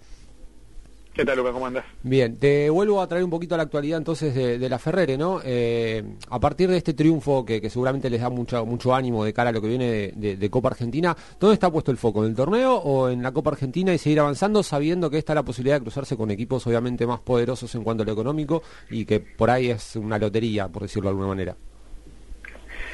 Nuestro objetivo principal es el ascenso. Eh, es el ascenso, es ascender. Uno cuando llega a la Ferre o a un club grande así como, como la AFE del ascenso, quizá me tocó en este club más que en otro. Lo único que escuchar cuando llegas es, es ascender, es ascender, es ascender, tenemos que ascender, tenemos que ir a la categoría que nos merecemos. Y la verdad que te vas mimetizando con eso, le vas, le va, te vas adquiriendo senti- sentido de pertenencia y después por la convocatoria y por lo que mostró ayer la Ferré te das cuenta que sí es un equipo que tiene que estar en otra categoría y más allá del día a día que ya lo viví, lo palpás y el objetivo nuestro es ese. Te mentiría si, si te digo que no me gustaría jugar con, con River, con Boca, con Independiente, con San Lorenzo, con otro equipo de primera división eh, en donde nos cruce la Copa Argentina, pero eh, lo que tuvimos nosotros fue un premio al esfuerzo que hicimos el año pasado, lo supimos aprovechar, lo jugamos con el corazón, con el, con el sueño latente que tenemos de, de sentirnos jugadores quizá más profesionales de lo que somos, eh, pero nuestro objetivo claro está en, en el ascenso. Y ese objetivo claro de ascenso eh, sigue este próximo domingo a las 5 de la tarde frente a Midland. ¿Cómo se preparan para ese partido? Mira, hoy como te dije anteriormente disfrutamos mucho del entrenamiento y hablamos mucho del partido de anoche, pero ya mañana tenemos que meter la cabeza en, en Midland, que va a ser totalmente un partido distinto, tenemos que ser protagonistas, tenemos que jugar en el, en el campo rival, eh, seguramente eh, habrá quizá algún cambio o no, pero sí hay un cambio de esquema va a tener que haber porque porque jugamos con un equipo a la par nuestro. Y, y tenemos que ganar para no perder el, el hilo de los que vienen ahí arriba y nosotros queremos ser protagonistas, así que no nos queda otra que, que salir a buscar los tres puntos, pero bueno, la categoría te lleva a que si no podés ganar, tenés que empatar y sumar puntos, así que vamos con la mentalidad de ganar, pero bueno, obviamente de, de no venirnos con la mano vacía tampoco. Y hablando de los que están arriba, ¿pensás que Merlo es el gran rival a vencer o todavía falta mucho para, para el desenlace del torneo? Falta, se está mostrando como un candidato serio, Eh, Doxu también lo era y creo que fuimos superiores en el primer tiempo el otro día que, nos enfrentamos a ellos, después en el segundo tiempo se emparejó. Eh, pero sí creo que va a ser un- uno de los candidatos. Eh, esperemos que se caiga porque ahora no solamente dependemos de nosotros, dependemos que los de arriba también se caigan, pero bueno, nosotros el objetivo es claro y de una forma, ascenso directo o por reducido, nuestro objetivo es ascender, así que estamos convencidos y estamos eh, en carrera y si hoy termina el campeonato, como digo mis compañeros, eh, el que ascendería hoy por tabla general sería la Ferrere, así que estamos bien, pero tenemos que estar un poco mejor que lo que arrancamos este segundo semestre. Bueno, Lucas, eh, nuevamente te felicitamos desde acá eh, por, la, por la gran victoria eh, ayer eh, frente a Estudiantes de La Plata y eh, también te deseamos lo mejor para lo que venga eh, junto a todo el plantel de La Ferrer. Y te agradecemos también los minutos acá en el aire de Noche en Pelotas. Dale, te mando un abrazo grande, gracias por la buena onda, por el respeto y bueno, nos estaremos hablando en otra oportunidad. Muchas gracias. Hasta la próxima, Lucas. Un abrazo grande. Ahora. Ahí pasaba Lucas Escarnato, el 9 capitán de la Ferrer, este equipo que metió batacazo, metió batacazo. Eh, ayer frente a Estudiantes de La Plata, eh, donde contó una realidad humilde, una realidad dura, eh, que es la que viven los jugadores de, de categorías inferiores, ¿no? No, Donde- igual también tiene que ver un poco la cabeza de cada uno, ¿no? Dij- Dijo que algunos se dedican a estudiar, otros quizás no. Él tiene como la cabeza muy abierta, sabe lo que quiere, dice que hace 14 años se viene arremangando la manga, como se dice, eh, paralelamente al fútbol, eh, buscando eh, trabajo o... eh, ¿Cómo se dice? Pero Sí, changuitas. re- Hace rebuscar- changuitas, rebuscar- claro. busca vida. ¿no? De, de acá, de allá, un poco. este, se, un instruyó, comercio, se instruyó bastante, es este profesor de educación física también. Pero digo, hay, hay, hay cuestiones que están muy lejos, muy lejos de la Superliga, Sí, o claro. incluso, incluso la, la Primera Nacional. Digo, me hago llevar el auto hasta, hasta donde jugamos para después volver porque yo tengo familia. Tal Digo, cual. Eso es algo que no es común. No, No. es común, este, por lo menos en, en las grandes este, esferas del fútbol, ¿no? Y te, te encontrás con una historia de vida eh, que, aún siendo profesional del fútbol, sucede en esto. Y es lindo escucharlo de- desde ese lado, ¿no? Desde el lado humano.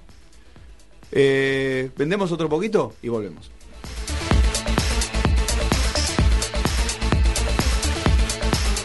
Desde Buenos Aires, Argentina, vía internet hacia todo el mundo, transmite la RZ. La RZ. Desde sus estudios ubicados en Avenida Callao 194, Ciudad Autónoma de Buenos Aires. La RZ. Una radio del Grupo Sónica. Hobson Brewing House. Productores de cerveza artesanal.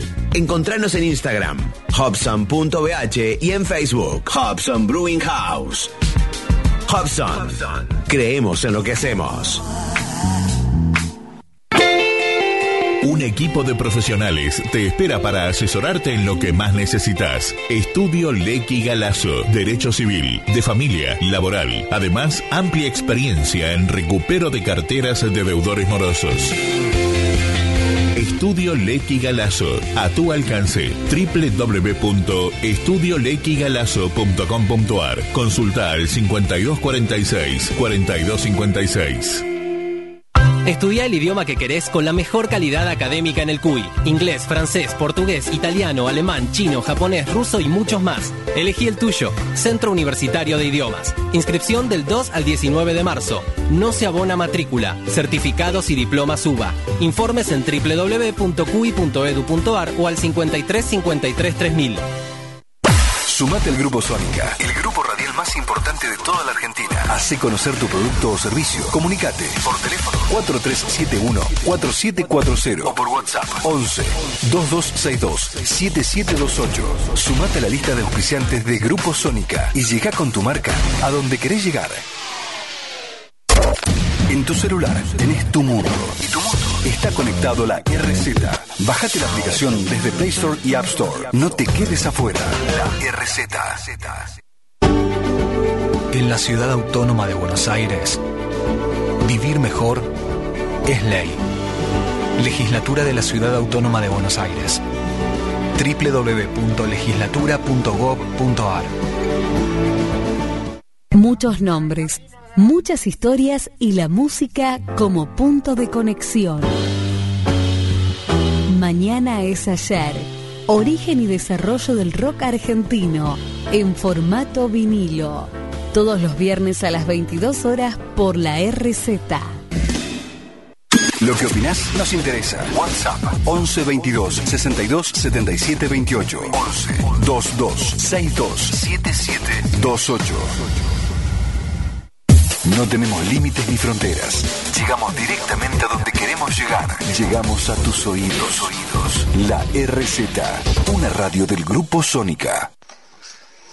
Hola, hola, buenas noches. Eh, noche en pelotas, Dani, equipo, ¿cómo están? Bueno, un nuevo jueves para hablar de tenis y tenemos que arrancar con la Copa Davis porque hoy se realizó el sorteo, en realidad se realizó el sorteo de todas las series, pero eh, nosotros nos enfocamos principalmente en Colombia y Argentina y el sorteo determinó que Leo Mayer, el ciclista número 2 de Argentina, se enfrente a Daniel Galán en primer turno a las 18 mañana y luego Juan Londero frente a Santiago Giraldo, mientras que el sábado en el dobles a las 14 Ceballos, Machi González jugarán contra los número 1 Cabal y Fará, un partido que yo les diría eh, recomendable para mirar porque siempre es eh, muy interesante ver el dobles porque hay mucho juego de red, mucha volea, si bien no, no tiene la misma trascendencia que los singles, pero es, es una disciplina para mirar.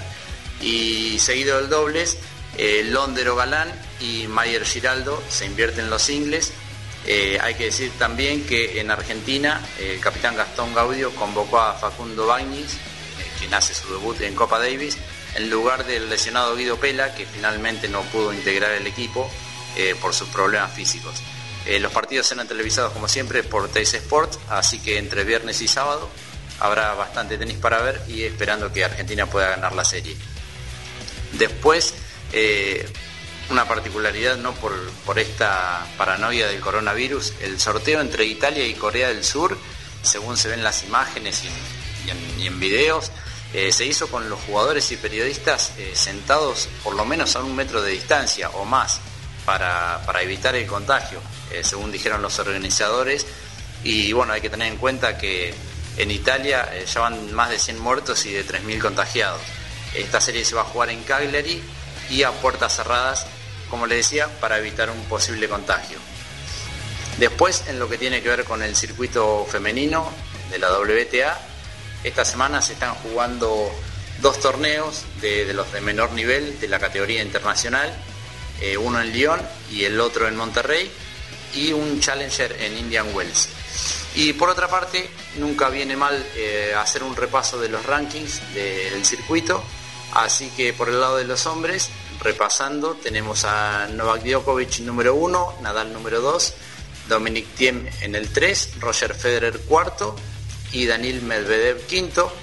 Por el lado de las mujeres, la número 1 es Ashley Barty de Australia, la número 2 eh, la romana Simona Halep, en el tercer lugar está Carolina Pliskova de República Checa, cuarta Bianca Andreescu de Canadá y quinta Sofía Kenin de Estados Unidos.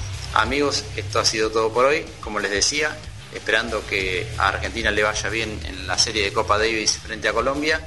Me despido con un saludo, informó para Noche en Pelotas Adrián Benítez. Estamos en sintonía. Porque evolucionamos. Porque evolucionamos. Y fuimos más allá. Más allá. A donde vos querés que lleguemos. La RZ te sigue y te encuentra.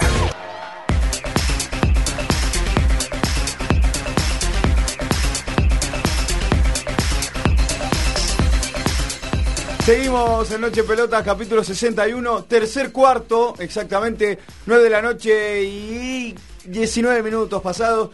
Eh, bueno, nos, nos rearmamos un poquito después de la gran entrevista eh, con Escarnato, volviendo un poco al foco de lo que va a ser la definición de la Superliga.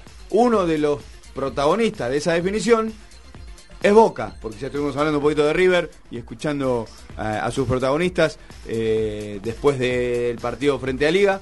Boca hizo lo propio el día anterior, el martes, eh, en Venezuela, frente a Caracas. Sí. 1 a 1. Acá, y hablábamos un poco también en la introducción, que Russo también movió las piezas. Digo, no fue con el 11 titular. El que está peleando hoy la Superliga, el que hoy está a un punto. Recordamos, eh, River en la última fecha eh, del campeonato local empató 1 a 1 frente a Defensa y Justicia y eso le permitió a Boca quedar a un punto. Porque hace unas fechas la, la- la puja venía y a tres puntos. Ganaba uno y ganaba el otro. Ganaba uno y ganaba el otro. Uno esperaba del otro algún tropiezo. Nadie tropezaba. Bueno, le pasó a River. Podía haber sido derrota. Un partido donde defensa le jugó muy bien, muy bien. El equipo de Crespo juega muy bien. Y ya vamos a estar hablando un poquito también porque hizo su presentación. Quizás el partido más importante, hizo, también se habló y que y por qué no pone suplente y por qué no pone titulares y demás. Bueno, en definitiva, el partido más importante, por lo menos hasta el momento de la historia de defensa, fue eh, el miércoles frente a Santos. Eh, perdón, el martes frente a Santos. Eh, pero Boca y Russo, que había aplastado a Colón 4 a 0 el viernes, el viernes pasado, nos quedó un poco lejos, pero ese fue el partido de Boca. Sí. Donde un primer tiempo de 0 a 0, con un tiro del travesaño de Villa, parecía como que se le complicaba Sí. eh, el desarrollo del juego a Boca. Y se abrió en el segundo tiempo. Sí, una ráfaga lo liquidó. Y con un Colón, como había dicho la semana anterior, roto. Claro, pero ahora va a recibir a Gimnasia que no para de ganar. Con Maradona No y para de toda la bola. Hace- Metió- De tres partidos metió, seguidos. metió dos victorias seguidas. y por Copa Argentina ganó también. Ah, con la de la Copa Argentina. Bueno, Tres y viene de ganar en La Plata que no ganaba, no ganaba. Viene de ganar. Viene de ganar. Es la última fecha, con todo lo que eso significa. Con River va a jugar significa Diego en la bombonera también, con ¿no? lo que significa Con Diego ese la bombonera. En cambio, River va a visitar a un Atlético de Tucumán que no viene muy bien, que viene medio tambaleando. Pero el José Fierro siempre complicado. Zielinski es complicado, complicado para River también. Para la historia de River, claramente. Bueno, Pero hay que ver qué pasa. River tiene un punto más. Corbis dijo se define en Tucumán. Bueno, Lo la particularidad es que después la Copa de la Superliga comienza para River jugando contra Atlético Tucumán. ¿Dónde está la suspicacia? No la veo, perdón. Ilumíneme, Lo ilumino. por favor. Muchas veces ocurre El que los equipos hacen como una especie de convenio. Hoy los puntos son para vos y mañana me los das a mí. Ay. Total, jugamos un partido y un partido. ¿Te parece bien? Levantan el teléfono. Gallardo le dice a Zielinski, mirá, Ricardo, el tema es el siguiente. eh, nosotros necesitamos ganar. O sea, hoy ganan en Tucumán, pero después ganan Vamos a en hacer Monumental. esto, Muñe. ¿Eso fue? Nosotros te damos los puntos, pero acordate que la fecha que viene Copa Superliga, ¿eh?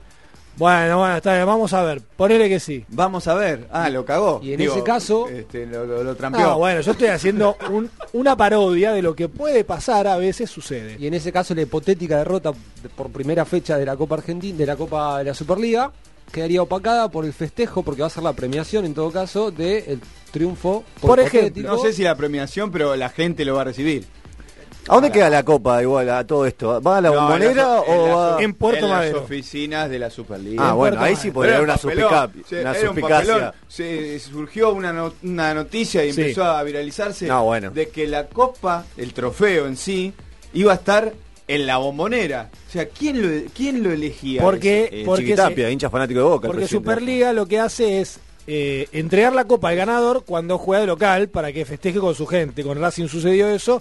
Y la idea es que si River sale campeón, la copa se entrega en la próxima fecha cuando hace su debut por Copa de Superliga contra Atlético Tucumán. Eso es lo que decía Lucas. Que podría Entonces- pasar Y entonces, o sea, eh, eso que contaba recién. una semana después es el mismo partido con No. otra con otra competición. Son suspicacias. Son suspicacias. Pero Ah, Las suspicacias Está. también son eh, eh, eh, agitadas. ojo con el gesto Sí. ese que no se ve, pero que dice mucho. Es mover Sí, un poquito el avispero y salen Sí. todas las Sí, avispas. no ¿eh? Claro, es duro, tenemos- es duro, es Este duro. que dice, ah, no, Complicado. con los gestos. Ahora yo tengo una pregunta. la segunda que Yo tengo tira. una pregunta que voy a tirar a la mesa y ustedes me van a saber responder o no. Ay, A ver. Boca jugó Copa, eh, Copa Libertadores con Caracas en el día de martes, el día martes, y iba a jugar eh, el sábado la definición de la Superliga. River jugó ayer, ¿podemos meter suspenso?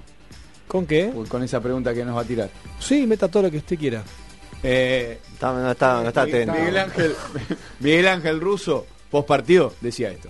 No, plantel alternativo no. Boca tiene un jugador importante, de un nivel importante, hoy lo demostró. a pesar de tener el campo de juego en muy malas condiciones, como hacía mucho no veía uno, tan, en tan malas condiciones que nos perjudica. Bueno, nosotros estamos acostumbrados a jugar en otro tipo de, piso, de cancha.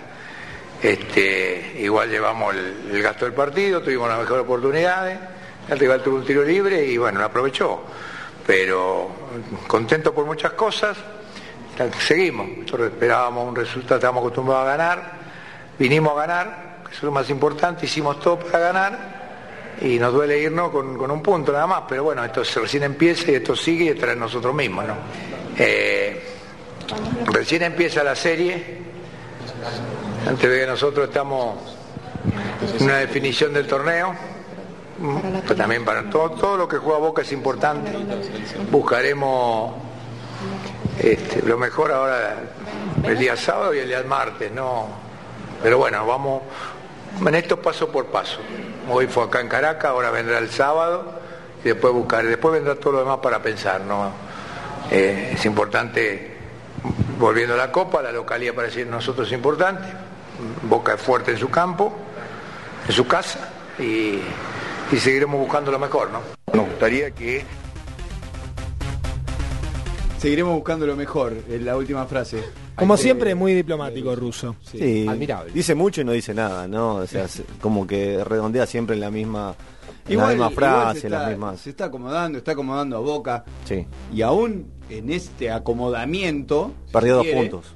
Sí, pero digo, pero ganó ganó muchos puntos. Ganó muchos puntos. No, no, está ganó, bien, pero- ganó vértigo el, el- el equipo. Lo acomodo, lo acomodo. Lo acomodó y lo está haciendo yo ganado. creo que lo acomodó. Después pierde la próxima fecha dice- y lo, lo matamos, ¿no? Él Pero mismo dice, sí, nos pasó ya. Ah, Eh, él, él mismo dice, no vamos a hacer cuatro goles todos los partidos. Pero No, no, no está bien, pero es- digo, está siendo efectivo. Hay algunos jugadores de Boca que se aprovecharon claramente la, la posibilidad de mostrarse o de mostrarle al técnico que pueden ser una alternativa rápida. ¿El martes? Eh, sí, y hablo casos puntuales de Manuel Más, que cada día que juega, no sé qué, qué es lo que pasa, que cada día juega peor. ¿Qué es lo que pasa? No sé, Jara lo mismo, él Pero Jara hace un año que no también. Bueno, venía jugando en la, en la, Sí, en la Major. en la Major League Soccer. Eh, y por otro lado, eh, ¿qué pasó con Marcone, con Iván Marcone? ¿Se desinfló ese, ese jugador? Era el 5, por lo menos titular, de- no sé si de la Argentina, pero por lo menos un recambio que lo hubieran tenido en cuenta de la selección argentina para mí. Y se empezó a desinflar de una manera, pero increíble. Bueno, yo Creo quiero- que. Yo quiero decir una cosa. Digo, ¿por qué lo largaron los mexicanos? Ah, no, no sé.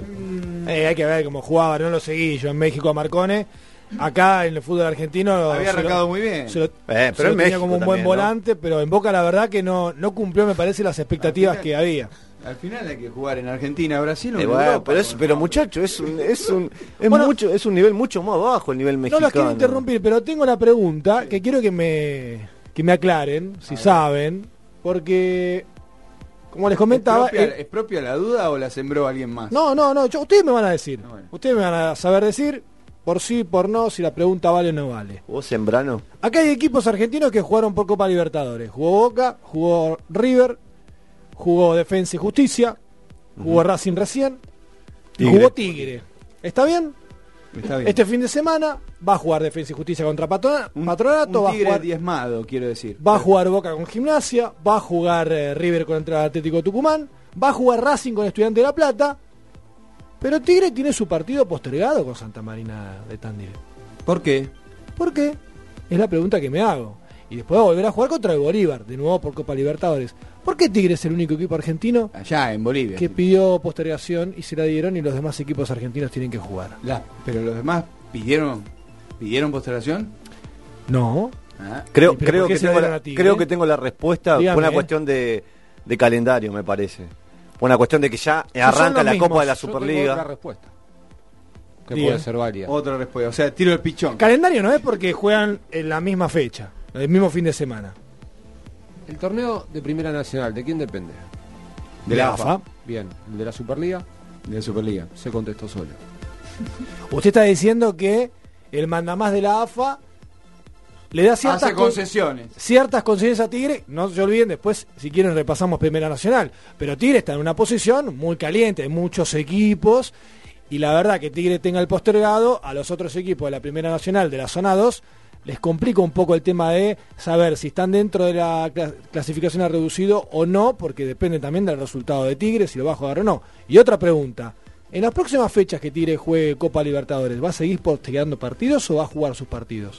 Porque si sigue postergando va a haber como No, bueno, tres o igual, cuatro fechas. igual por reglamento no puede suspender a cada partido que, que juega internacionalmente. Pero me apoyo lo que dijo el señor No, Lucas bueno, Mondelo, es AFA. AFA puede pasar cualquier cosa. y después si quieren discutimos No, el tema Superliga y hay AFA, otra- hay otra cosa, muchachos. Hay pasar Tigre AFA es un, cualquier cosa y puede pasar en Superliga. Por eso te digo. cosa. Tigre es, un, Tigre es un equipo muy politizado también, ¿no? Ahí, ahí vi- viene, también viene de la mano. Yo pregunto.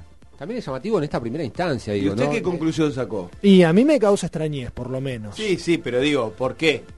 Bueno, ojalá supiera. Si lo supiera, lo diría. No, bueno, nosotros, a nosotros nos preguntó y Es raro, es raro. Y no vi, no vi en esto, en los medios más grandes, o en las redes, o en el run run, que alguien se, hacha- se haya hecho esa pregunta. ¿Por qué Tigre postergó su partido y lo permitieron cuando todos los demás equipos que jugaron van a tener que jugar dentro de dos, tres o cuatro días?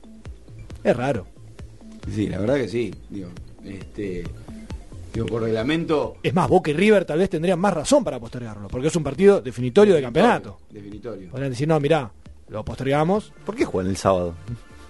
Porque martes y miércoles vuelven a jugar ellos por Libertadores, martes Boca. Después repasamos la fecha, pero vuelven a jugar todos los equipos y el próximo River la próxima vuelve, semana. pero puntualmente Boca y River, que son los que definen, los que definen en la Superliga, martes juega Boca, miércoles juega River. Domingo no iba, no iba a jugar Boca por, por Qué mentira que es eso de descansar mínimo de dos días. Es una, una vergüenza. Me acuerdo que el Liverpool cuando fue a disputar el Mundial de Club en el 2019, hace un poquito, tuvo que presentar en la FA Cup o en la, o en la Premier un equipo de todos pibes de 16, creo que se comieron cuatro. pero incluso por reglamento. Insólito. Y ese mismo día jugaba el Liverpool eh, las semifinales de, del Mundial de Clubes. Por- y acá no pueden jugar cada dos días. Por reglamento, mínimo tiene que ser 48 horas completas entre partido y partido. Bueno, Por reglamento, o sea, está pensado por reglamento. Tigre jugó el miércoles y después vuelve a jugar contra el Bolívar en Bolivia el martes. ¿Y cuándo estaba la fecha pactada para Primera Nacional? No, puede jugar el viernes, puede jugar el sábado, puede jugar el domingo. También depende de Santa Marina. Tigre tenía que viajar a Tandil. Claro. Pero bueno, tampoco es un viaje tan largo. Podría haber jugado cualquiera de esos días. Entre sábado y domingo podría haber jugado. Se define la Superliga sábado 7 de marzo, 21 horas, en la bombonera Boca frente a Gimnasia de la Plata, con 45 puntos en el campeonato. Eh, en el José Fierro, en Tucumán, Atlético frente a River Plate, 46 puntos eh, en la Superliga. Y todo se define ahí. Los dos simultáneamente. Y un final abierto. Un final abierto. Sí. Un, un equipo, bueno, hablábamos de- del gimnasia de Maradona, eh, que viene envalentonado con tres victorias, dos de Superliga y una de Copa de Argentina. Eh, Boca, que viene armado o viene hilando eh, victorias. Y también con la movida de Russo de guardar algunos jugadores, los va a tener frescos para el sábado. Creo que lo más intrascendente, de- lo más trascendente del, del- del sábado va a ser el recibimiento de, de la hinchada de Boca a Diego y lo que pueda llegar a pasar con los dirigentes de Boca. Hay plaqueta. Hay plaqueta que se la va a entregar supuestamente el, fu- el fútbol femenino de Boca, Ah, que al porque no fútbol sabían qué cara poner. el fútbol femenino de Boca que no lo dejan jugar, a, a las chicas no la dejan jugar los sábados no y los domingos en la bombonera, pero sí van a- la, mandan a, a dar la cara ante algunos Por dirigentes eso digo, que no por eso quieren. digo, no tiene nada que ver Insólito. digo, mi comentario sobre el fútbol femenino, No, sino no, no. que no ponen una cara de, de alguien representativo de, Me de- parece una- fútbol- una mala actitud de esta del dirigencia. fútbol masculino, digo, Es una- un ex compañero de Maradona en, el 81, digo, Si es así- alguna gloria del club. Si es, ahí, si es así, le están pifiando feo. Una cuestión de egos no, no puede estar más allá de lo que es la grandeza de- de- Todavía, del club, ¿no? Todavía no sé. No sabe- no sabemos lo que va a no, pasar. no, todavía no sé cómo decidieron entregarle la placa. Y porque hubo mucho, como él decía, Le van run, a run, poner- se levantó mucha polvareda de lo que pasó, de que no le iban a dar nada. Plaqueta, alfombra roja, pero no sillón. Igual la cancha de Boca me parece no tiene lugar para poner un, un trono como le ponen en otros estadios. Es la Está muy línea- pegada en la muy línea pegada a, en la lo- línea a los bancos de suplentes. Eh, no sé, eh, si hay ganas, eh, aparece el trono, aparece todo. Cuando no hay ganas, está complicado. Lo cierto es que se define, se define y del otro lado Hay que- Atlético Tucumán. ¿Hay que tener un resultado? eh, Tucumán, eh, decía, Atlético Tucumán, diezmado, un, un equipo que no, no hila puntos, que no suma puntos hace bastante, pero siempre difícil allá, en el José Fierro. Y sí. Y bueno, Sí, una y antes de, de irnos a la venta, una rondita de, de- resultados, vamos. Empezamos por Mondelo, ¿no? Ah, Mondelo, le tiraron. Bien. Ah, Yo soy Mondelo. pie. ¿Con goles también? Pero van así, ¿eh? Como- Mondelo de mano, no, al revés, al Aguja revés, como de re- siempre. Aguja de reloj. Con goles y todo. bueno, sí, vamos. Tucumán. Diga, diga, diga. Tucumán River, 2 a 2. 2 a 2. 2 a 2. Bombonera, mismo horario, Boca 1, Gimnasia 0. Muy bien. Siguiente. Justito lo de Boca y Gimnasia. Ahí, ahí, sin goles, partido áspero. Sí, señor. Ah, voy yo. Claro, claro. Ah, empezamos por acá. Usted quiere ser el pie. ¿Cómo, Está cómo bien. es esta ronda rara? Sí, es rara, es rara, no importa.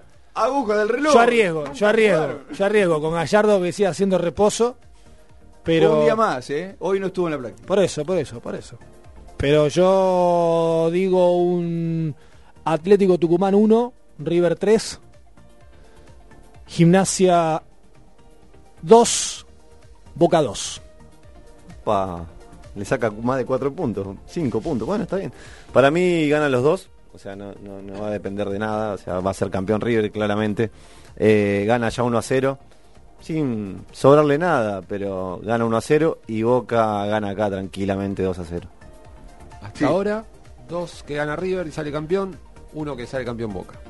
Sí, sí, para mí ganan los dos también. Eh, eh, ¿Puedo no arriesgar resultado? Porque. eh, Ah, un cobarde. Lo podemos escuchar, podemos poner el tape. puedo explicar- Juéguesela. ¿me puede explicar? No, tengo asunto. problema en, en- en jugármela. Lo que pasa es que hay un amigo mío que está jugando un pro de conmigo. Ah, Pero mienta un y- poquito. y me está escuchando y son resultados que por ahí toma nota y, y yo tengo que. Pero una cosa es el pro y otra cosa es noche en pelotas. Son dos cosas pero distintas. Yo lo conozco y está, está ¿Es bicho? Este, sí. Hago es- una cosa. Es bicho. Hago una cosa. Lo escribe en un papel. Y el próximo jueves, Ahí está. el papel ese lo ponemos acá y vemos si usted acertó o no acertó. Es buena, es buena. Está bien. Con, eh, con los escribanos que tengo acá. Exacto. O para, porque, y después veremos si el fin de semana que viene o el jueves que viene digo, salí campeón o no del Pro. Bueno, eso se verá, es algo interno, pero el papel queda. Noche Pelotas, capítulo 61, ya volvemos.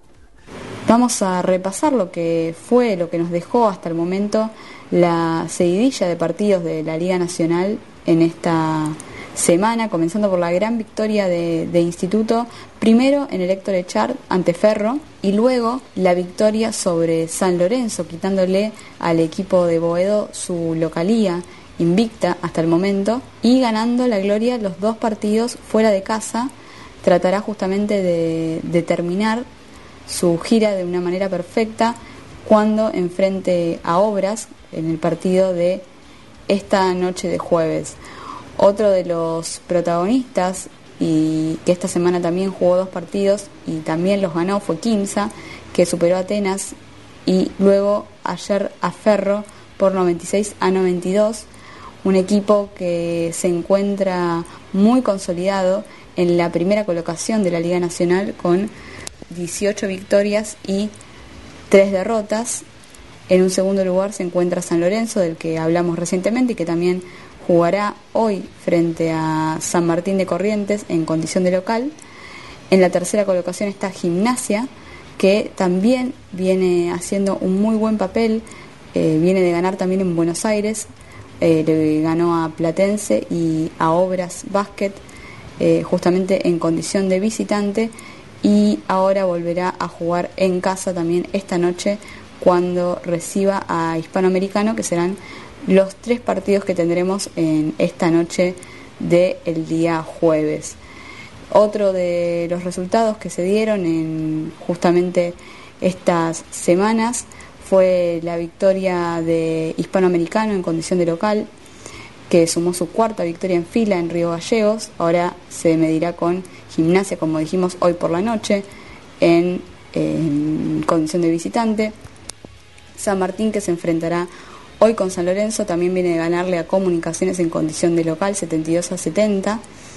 Otro que eh, está teniendo un buen presente es Olímpico, que superó a Atenas 100 a 70, una amplia victoria del equipo de Leonardo Gutiérrez. Ya mencionamos la muy buena victoria de Instituto ante San Lorenzo.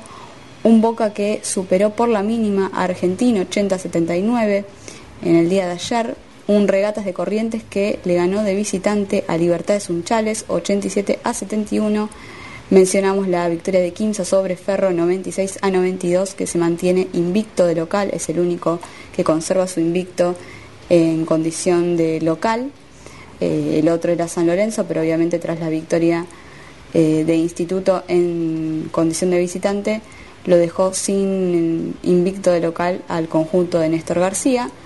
Y la otra victoria de la Unión, que también volvió a ganar y cortó su racha de derrotas tras superar a Comunicaciones 80 a 78. Repasamos nuevamente los partidos de hoy. Jugarán Obras e Instituto en el Templo del Rock a las 20 horas.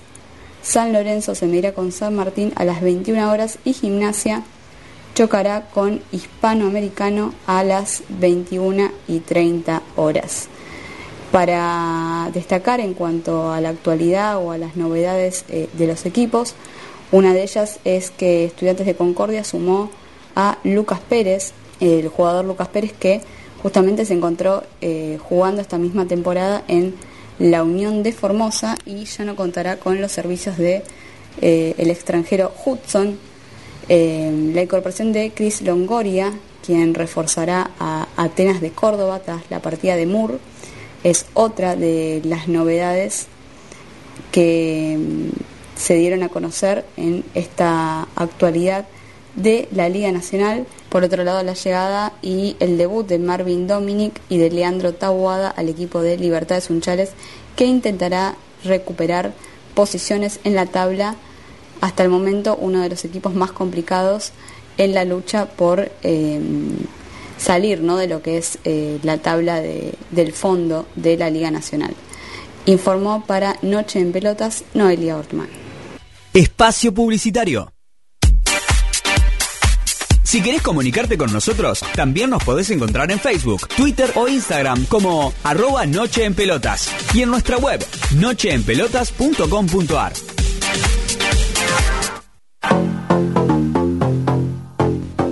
Sanse Indumentaria. Remeras, buzos, chombas, gorros, equipos deportivos, egresados, banderas, ropa de trabajo, chalecos, camisetas de fútbol, sublimados y bordados. Encontralos en Humboldt y Pringles, Ramos Mejía. Comunicate al 1558 03 5998 o al 44 64 30 68 en Instagram arroba Sanse Indumentaria, Facebook Sanse Sanse o al mail sanselocal arroba hotmail.com Sanse Indumentaria.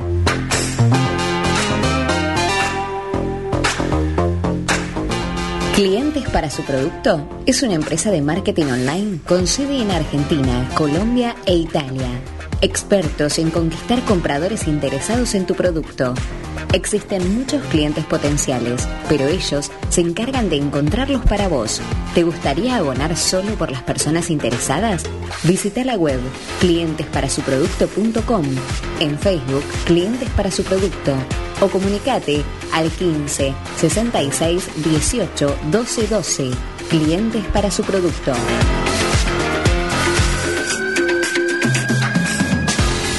Cris Ramos Personal Trainer. Comenzá el día poniendo a prueba tus límites. Encontrá tu mejor versión con Cris Ramos Personal Trainer. Entrenamientos personalizados y grupales. Planificación basada en tus objetivos y capacidades. En Instagram, arroba Cris Ramos-personal trainer o al teléfono 1540 65 89 67. No dejes para mañana lo que podés hacer hoy. Cris Ramos Personal Trainer.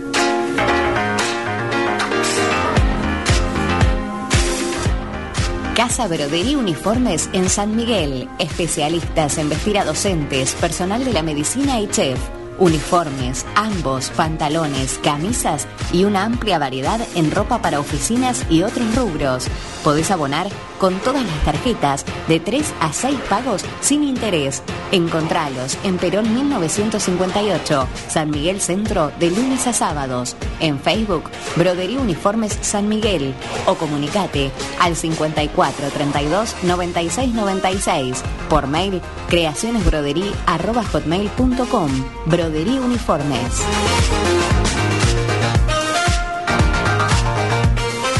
Impanato, Empanadas Express, 11 sabores en un solo lugar, horneadas en el momento. En Almagro, Perón 4402, esquina Yatay, WhatsApp 1526 11 2100. En Palermo, Jorge Luis Borges 2445, a media cuadra de Plaza Italia. WhatsApp 155 845 2445. Empanadas, pizzas y medialunas al mejor precio. Vení y comprobalo en sabor y valor. Impanato.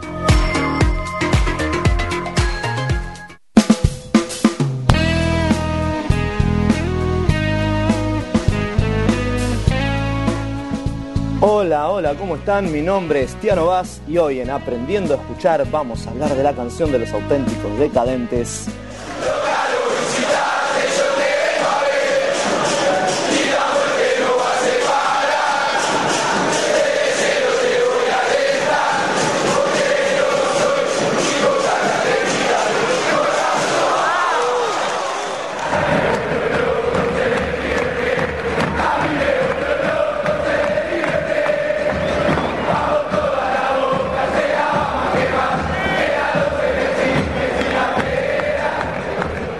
Bueno, ya creo que saben de qué canción estamos hablando, Loco, tu forma de ser. Esta es una canción que a mí particularmente me gusta mucho porque formó parte de mi adolescencia.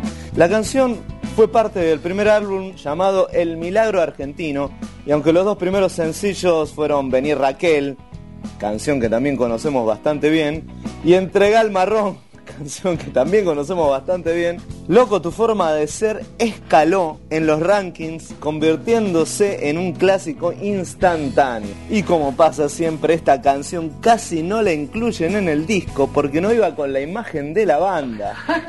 ¡Qué bruto focalicero!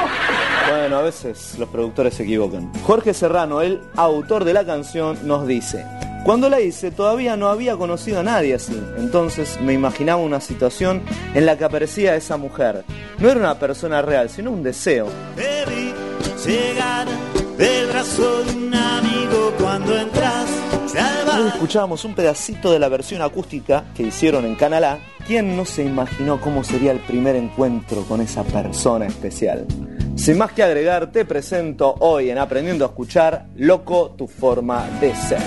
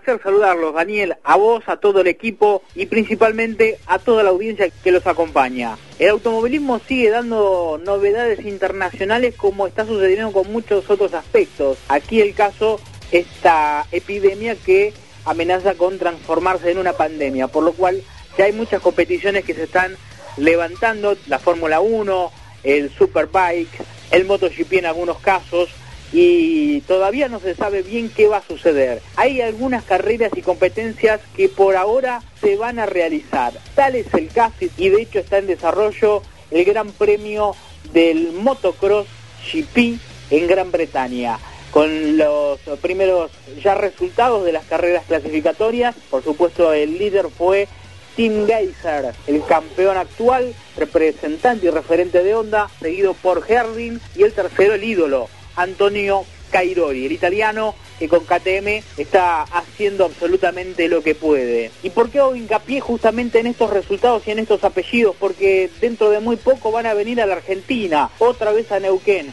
el mejor circuito del país y del calendario que tiene el MX con las dos categorías, con la MXGP y con la MX2. Vamos a tener cilindradas de 250 y de más de 750. Todo ese espectáculo ya prácticamente tiene entradas agotadas, con una escenografía natural y sobre todo una atención muy especial de la gente de turismo de Neuquén Tour, que como siempre nos trata de una manera espectacular. Estamos preparándonos para ese comienzo, antes el calendario nos va a llevar a otros lugares, porque ni bien pasa Inglaterra, vendrá Holanda y recién el 22 de marzo estará aquí en la Argentina el MX. ¿Será el último año? Se dice que puede pasar. Lo cierto es que quedan todavía dos años de contrato, hay una cláusula de rescisión, pero todavía no está confirmado. Veremos qué sucede. Por ahora, cada vez que visita la Argentina, esta carrera es un éxito a los pilotos le encanta el escenario y también el circuito. Dicho sea de paso, hablamos con el diseñador, con otro ex piloto también que corrió en el Dakar, Lucas de la Fuente, que fue el ideólogo y quien diseñó este circuito. Nos cuenta en qué se basó y cómo lo diseñó.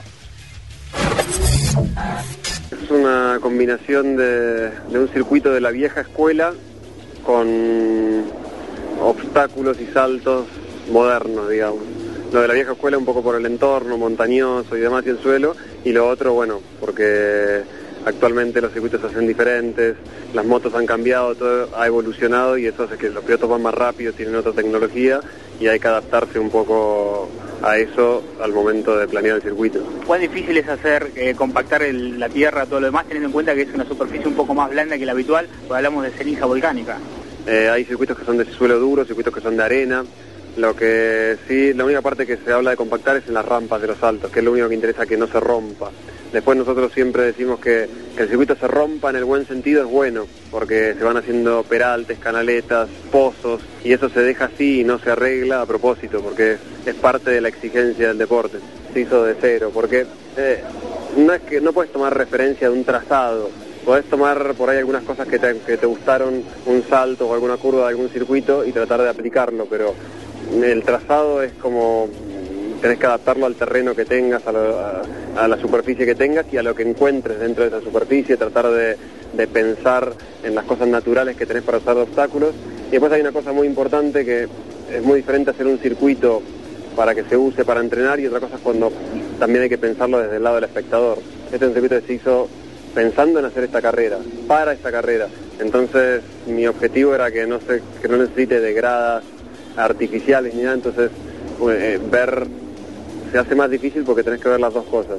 Cómo adaptar el circuito y cómo aprovechar el entorno y imaginarte eh, dónde va a estar parado el espectador y qué va a ver y qué no va a ver.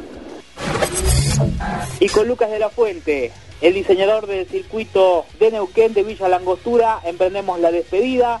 Volveremos dentro de algunos días con más novedades internacionales, esperando la reanudación de la Fórmula 1, creo lo más importante la categoría madre, y que de una vez al menos se pueda controlar esto que amenaza a prácticamente todo el mundo. Gran abrazo Daniela Voz y a todos los compañeros.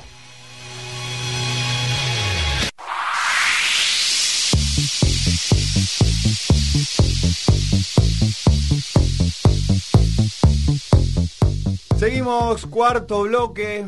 Bueno, igual el cuarto bloque ya había arrancado un poco con la actualidad del tenis, con la actualidad del básquet, ahora con la actualidad del mundo motor.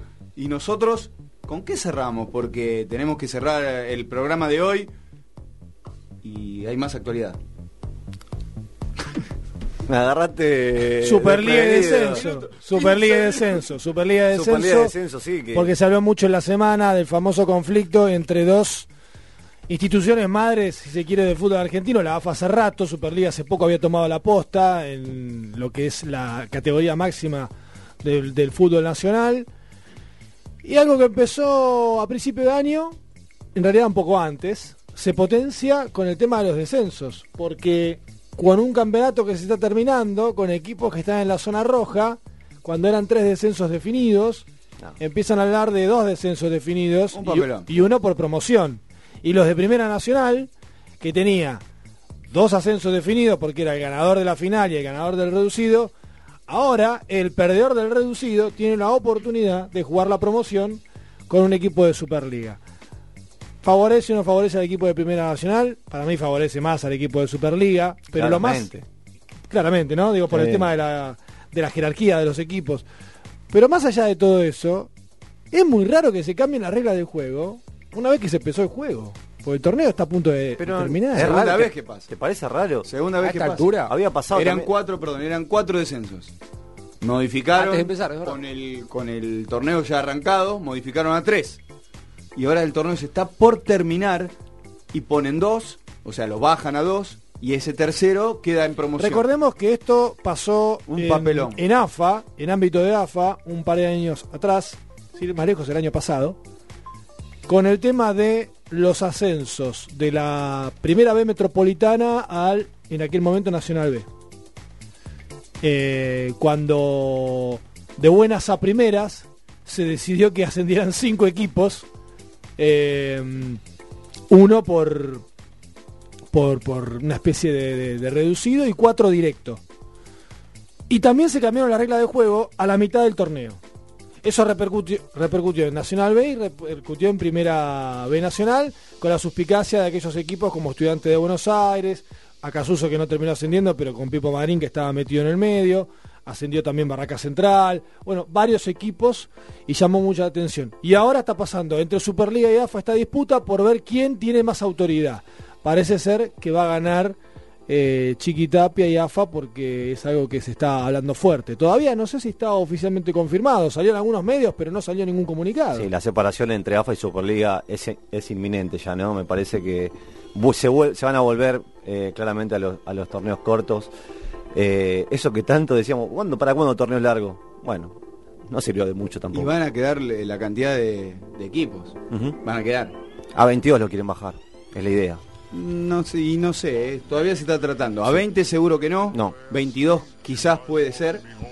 Pero si no, va a quedar en 24. Me gustaría sumar una cosita más, más allá de, ¿no? de- de- del cambio del, de- de- del volantazo sobre la marcha. Russo ayer salió a decir, presidente de Lanús, la mayoría de los clubes aprobamos el reglamento de la Superliga sin leerlo. Presidente de un club que la gente, los socios votan. Bien, Ajá. eh, bien. Hermoso, listo. No mucho más para decir. No, bueno. Ahí cerrá. Así, te- así estamos, ¿eh? Porque le echamos este, leña a la Superliga, de que son unos papeloneros, pero la AFA hace rato que me viene pifiando, ¿eh? Viene siendo bastante desprolijo, o desprolija en este caso. Eh, no, si no hay un cambio profundo, muchachos, eh, tercerizamos las cosas, las volvemos, las hacemos, las deshacemos, eh, sumamos cuatro, dejamos tres, ahora dos y una promoción, hay promoción, sacamos el promedio, chicos. Aparte, si lo que se escribe después queda serios. nada, ya no te dan esperanzas de que nada vaya a cambiar. Si al fin y al cabo mañana pensamos, nos levantamos, pensamos distinto, listo, ya está, borramos todo lo que, lo que habíamos dicho antes. Nos vamos, muchachos. Gracias por venir. ¿eh? Gracias por invitarnos, Dani. Capítulo número 61 se termina Noche en Pelota aquí del ay, 5 de marzo de 2020. Agradecimientos como siempre, operación técnica Agustín Balestrieri, producción general Florencia Sánchez, Lucía Friedman. Una cosita más. eh, no se coman el chamullo de los grandes medios, ¿eh? Eh, con el coronavirus. hagan foco en otro lado, ¿sí? Hagan foco en otro lado.